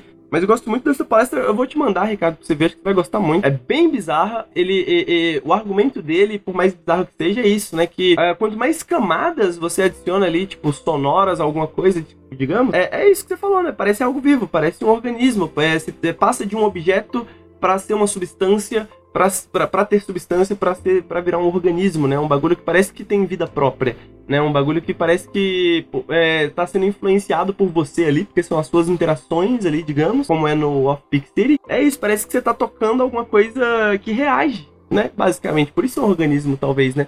Um mundo muito reativo, né? Muito interessante, eu gosto muito dessa relação. Eu, eu acho muito legal quando os jogos utilizam a música de uma maneira inteligente. Isso me lembra um pouco também o próprio No Man's Sky, né? Em que ele tem pedaços de música que se misturam de maneira procedural, né? Eu acho que quando, quando você para pra pensar, a maneira mais próxima que eu consigo pensar de uma música, talvez não seja desse planeta, é exatamente o tipo de música que ela se cria sozinha. Eu falei mais cedo que a música ela acaba tendo possuindo um contexto cultural, até tipo as batidas que você usa podem ter um contexto cultural e social, e de repente no No Man's Sky eles experimentam com uma música que se faz sozinha, entre aspas, né? De maneira processual. E eu acho tão interessante, cara. Eu acho tão interessante. Especialmente porque No Man's Sky tem uma trilha sonora muito foda. É, e eu acho, eu acho interessante essa ideia do tipo, como, como ela reforça alguns pontos de narrativa. No fundo, no fundo, No Man's Sky é sobre você explorar e invadir esses planetas ali. De repente, você tá ouvindo uma mistura de sons meio irreconhecível, mas que de alguma maneira aquelas batidas fazem sentido e você sente com a música. Eu acho Porra, isso muito tô- interessante. Caralho, você falou tudo. Acho que o. Eu, eu tá, mano, o Off City é muito isso. Muitas coisas às vezes parecem. Parecem que. Tipo, parece que os sons estão brigando, tá ligado? Hum, Parece que o bagulho é meio. meio cacófono, assim, né? uhum. É, é, só que é o que você falou, ao mesmo tempo é um mundo completamente alienígena, né? É um mundo completamente estranho, então faz todo sentido dentro daquele mundo. É, tá aí, pô. Quem falou que conversar não leva a nada? Vocês chegaram a jogar o- olha. Vocês chegaram a jogar o Tetris Effect, aquele? O, tre- o Tetris Effect. Não joguei, não joguei, cara. Tenho Cara, vontade Tetris de Effect jogar. é um ótimo exemplo. É, um, é, é, é muito estranho como efeitos visuais e sonoros fazem de Tetris um jogo completamente diferente. De alguma Hum. forma. Tipo assim, é o mesmo jogo. É, é o mesmo Tetris que você jogava lá no, tá ligado? No 3 em 1 que você comprava na loja de 1099. É o mesmo jogo. Mas ao mesmo tempo não é, velho. É completamente outra coisa. A sensação é muito forte, velho, do, do, do Tetris Effect. Eu amo o Tetris Effect. É muito, muito, muito foda, velho. Eu não foda. joguei porque eu achei que só enviaram a parada realmente funcionava. Só peguei pra jogar, mas eu tenho curiosidade. É, se eu não me engano, tá no Game Pass também. Ele tem uns modos online também, muito interessante. É tudo muito interessante, cara. É uma, tipo, sei lá, meio que versão definitiva de Tetris até hoje, assim. É talvez a melhor, melhor, melhor versão de Tetris que eu já joguei, velho. É muito forte, assim, a- como a música entra, mano. Tem, tem, tem algumas coisas que parecem meio ritualísticas, às vezes, sacou? Tipo, tem umas percussões, umas baterias, assim, e você jogando lá e tá... Uh, ah, Parece uma música meio uh, você tribal, bate né? Henrique? Você entra na vibe, velho. É. Você entra Tá na vibe, mano. Você É tá lá assim, mano, e o bagulho tá acelerando e a música tá acelerando junto Não, com e você, o- velho. como aquilo Mano, funciona, é né? bizarro. Como que ele meio que consegue se adaptar a todos os movimentos, né? Porque ele não sabe. Ele tem uma noção, né? Exatamente, é tudo. É, toda vez que você, tipo, se você decide, né, descer com o seu, a sua pecinha rápido, a música reage a isso, sacou? Se você decide ela descer devagar, ela reage a isso. Tudo, ela reage a tudo. E, e música é essa parada que a gente tá falando, né? Tipo, até do ponto de vista ritualístico, né? Se for ver, tribos originárias usavam música muito por essa questão de magia, né? Porque a sensação é uma sensação de magia mesmo, cara. Você, você se sente diferente e nunca, né? Porra, você escuta uma música triste, às vezes você fica triste, né? Às vezes você tá de manhã cedo, você coloca uma música animada porque você quer ter aquela energia, né? Você sente que a música te dá isso de certa forma. E o Tetris Effect te, dá isso de várias formas diferentes, em vários momentos diferentes, mano. É muito louco, muito louco. Tales from Off Maneiro. também. Jogos musicais é o futuro, é isso. Top. Bom, gente, é isso. Como vocês viram, né? Já falei aqui no começo, mas acho que vale a pena repetir que a gente tá fazendo algumas mudanças no formato do, do Periscópio. Isso inclui o dia que ele vai acontecer ao vivo. Não muda nada pra quem escuta no feed, pra quem escuta no podcast. Mas a gente também provavelmente vai trazer uma pessoa menos, né? Então, ao invés de quatro pessoas, como vocês estão acostumados, a gente vai ter três pessoas aqui discutindo. Acho que vai ser mais fácil pra gente, a gente vai poder descansar um pouquinho mais, ao mesmo tempo trazer um podcast que vai, como vocês viram aqui hoje, vai durar quase a mesma duração, mas pelo menos tem, algo, tem alguém em casa descansando, entendeu? Tem alguém em casa dormindo, descansando. alguém também. Imagina se o Lucas estivesse aqui, por exemplo, a gente tinha mais meia hora de podcast no mínimo, né? Então. Henrique, vamos, ser com fé. sinceros. Coloca eu e você num podcast difícil dele ser Irmão, fofo, né, velho? É Pô, na moral, vocês dois É juntos é um inferno, Mano, velho. De eu, tá... eu, eu venho, eu venho cansado pro Periscópio, velho. Eu venho cansado pensando assim, mano, não, não, não tenho nada pra falar, velho. Vai ser um podcast bem rápido, assim, sacou? Chega no final, tamo aqui, velho. Pá, Não, pá. eu, eu falei pro Henrique, mano, tive uma semana mó merda, eu tô meio triste, mas vamos lá, vamos gravar aí, mas não vou falar muito não.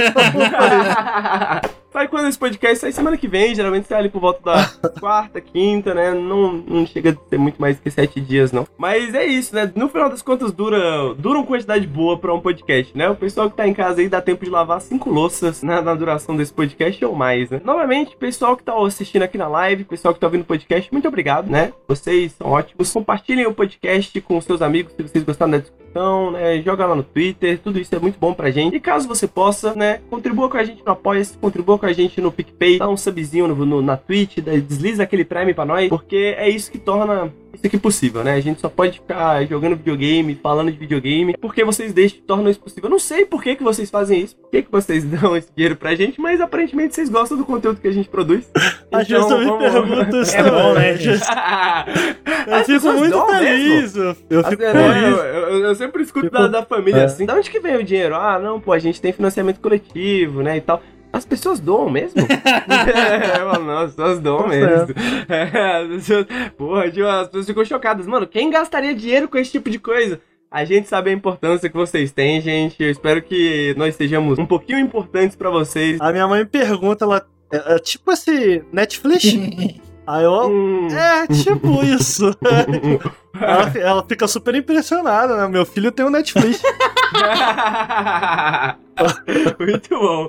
Então, se você gosta desse Netflix, Vamos fazer a. Vamos fazer aí a. Vamos fazer a propaganda aí, Discordzinho, galera. Entrar ali na comunidade, dar um oizinho pra gente lá. Pô, é como eu tava falando, o dinheiro torna isso aqui possível e o que a gente tá construindo, né? Se você gosta da nossa criação de conteúdo, mano, muito obrigado, né? Se você apoia a gente, muito obrigado. Mas além disso, também a gente gosta muito da comunidade, né? Que tá. Tá se desenvolvendo ao redor de nós. Se você não conhece ainda, conheça o nosso Discord, né? Se você não assiste as lives aqui na Twitch, aparece um dia pra ver como é que é. São diferente do nosso trabalho no YouTube, né? Diferente do nosso podcast, é tudo um pouquinho diferente um do outro. É, aparece o nosso Discord, acabou de ser totalmente reformulado pela nossa moderação maravilhosa. Nós temos pessoas muito legais na nossa comunidade, de verdade mesmo, gosto muito de, de, de muita gente aqui. Tem umas pessoas que eu sou meio mais ou menos. Dez A ao sinceridade é tudo, né? Jesus, É. essa galera aí. Mas tem uma galera da hora, tem uma galera É. da hora. É só saber escolher, entendeu? É só E de vez em quando a gente brota lá, né, no Discord. Eu geralmente eu abro o Discord, tem uma galera conversando. Se tiver 10 ao cubo, eu nem entro. É. Muda alguém de Mas sala, né, tiver, Ricardo? entro. Desconecta um, joga É. pra outra sala. É isso aí que o Ricardo faz. De vez em quando, de vez em quando a gente entra lá e fica conversando, por exemplo. A gente evitou aprofundar muito o debate no início do podcast sobre Dark Souls, porque a gente já tinha tido 5 horas de debate. Mano, e brotou uma galera. eu 24 lembro que brotou uma pessoas. galera, assim.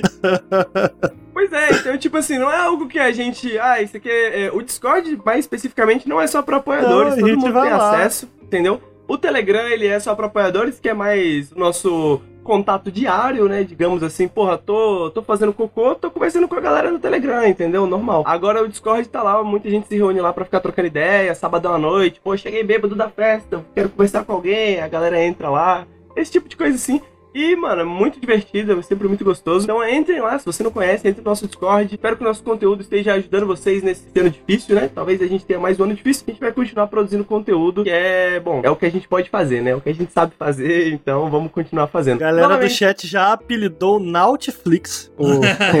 Netflix. ah. Assim, rola uns Netflix Pô, lá no Discord, é, é, hein? é. O pessoal assiste uns Rola o animezinhos. Netflix lá pro Discord apenas de coisas que estão em domínio É, público, sim. nada de pirataria. Opa! Não, peraí, se eu É, pago e tu paga, não é pirataria, Henrique? Como assim? Se eu paguei o Netflix, tu Hum. pagou o Netflix, a gente tá vendo junto. Pô, a gente tem várias paradas legais no Discord, de verdade. Tem o, o Papo Proletário, a galera que se reúne lá, tipo, pra ficar. É, é quase um podcast, né? Quase um clube de estudos. Eu acho que é um clube de estudos de esquerda, né? A galera se reúne lá pra falar de marxismos e comunismos. A gente tem o Notebooks, né? A gente tem um clube do livro organizado por, por pessoas da comunidade. A Ah, gente tem o servidor de BBB Tem, ou não? óbvio que tem. tem a galera que tá se reunindo, mano. Quase quase Olha todos aí. os dias pra ficar assistindo Aí BBB, sim. pra ficar comentando BBB, Agora entendeu? gostei. É só pra ver o BBB, entendeu? Hum. Eles entram mutados, não consigo. O cara nunca deu um oi pra É gente. mesmo? O cara nunca deu um oi pra gente. Caraca. Ele entra, entra na livezinha lá que a gente tá Deixa oficialmente. E sabe o transmitindo. que, que é, mano? E, e- e o, que, o que é mais da hora é que vocês acabaram de ver, o Ricardo nem sabia. Não Porque, sabia, mano, né? tem coisas que acontecem na nossa comunidade que a gente nem fica sabendo, cara. Então é muito mais legal do que o que a gente faz, se você for ver. né? É muito mais legal. Então, porra, participem, apoiem se puderem. Se não puderem, mano, a falar pros seus amigos, jogar no Twitter e tal, tal, tal, já ajuda a Ou gente bastante. assistir também, né? Assistir já é da hora pra caralho, hein? Tem muita gente que tá Exato. aqui no chat que eu tenho certeza que nem tá assistindo. Deixa só lá o nomezinho, entendeu? Então, mano, já assistir já é muito legal. Muito obrigado por vocês assistirem a gente. Esse foi o Periscópio de número 30. Um beijo pra vocês. Tenham um bom final de semana, pessoal que tá assistindo ao vivo. Tenham uma boa semana, um bom dia, onde quer que você esteja, o pessoal que tá assistindo o podcast. Obrigado, André, pela Eu participação. Chamei, convidei de última hora o André. Muito legal, André. Voltará mais vezes, com certeza. Obrigado, Ricardo, por me deixar rostear o Periscópio. Eu adoro falar, então é sempre muito legal Valeu. também. E, novamente, beijos pra vocês, chat. Adeus pra todo Valeu, mundo. Tchau, tchau. até mais. Valeu, gente.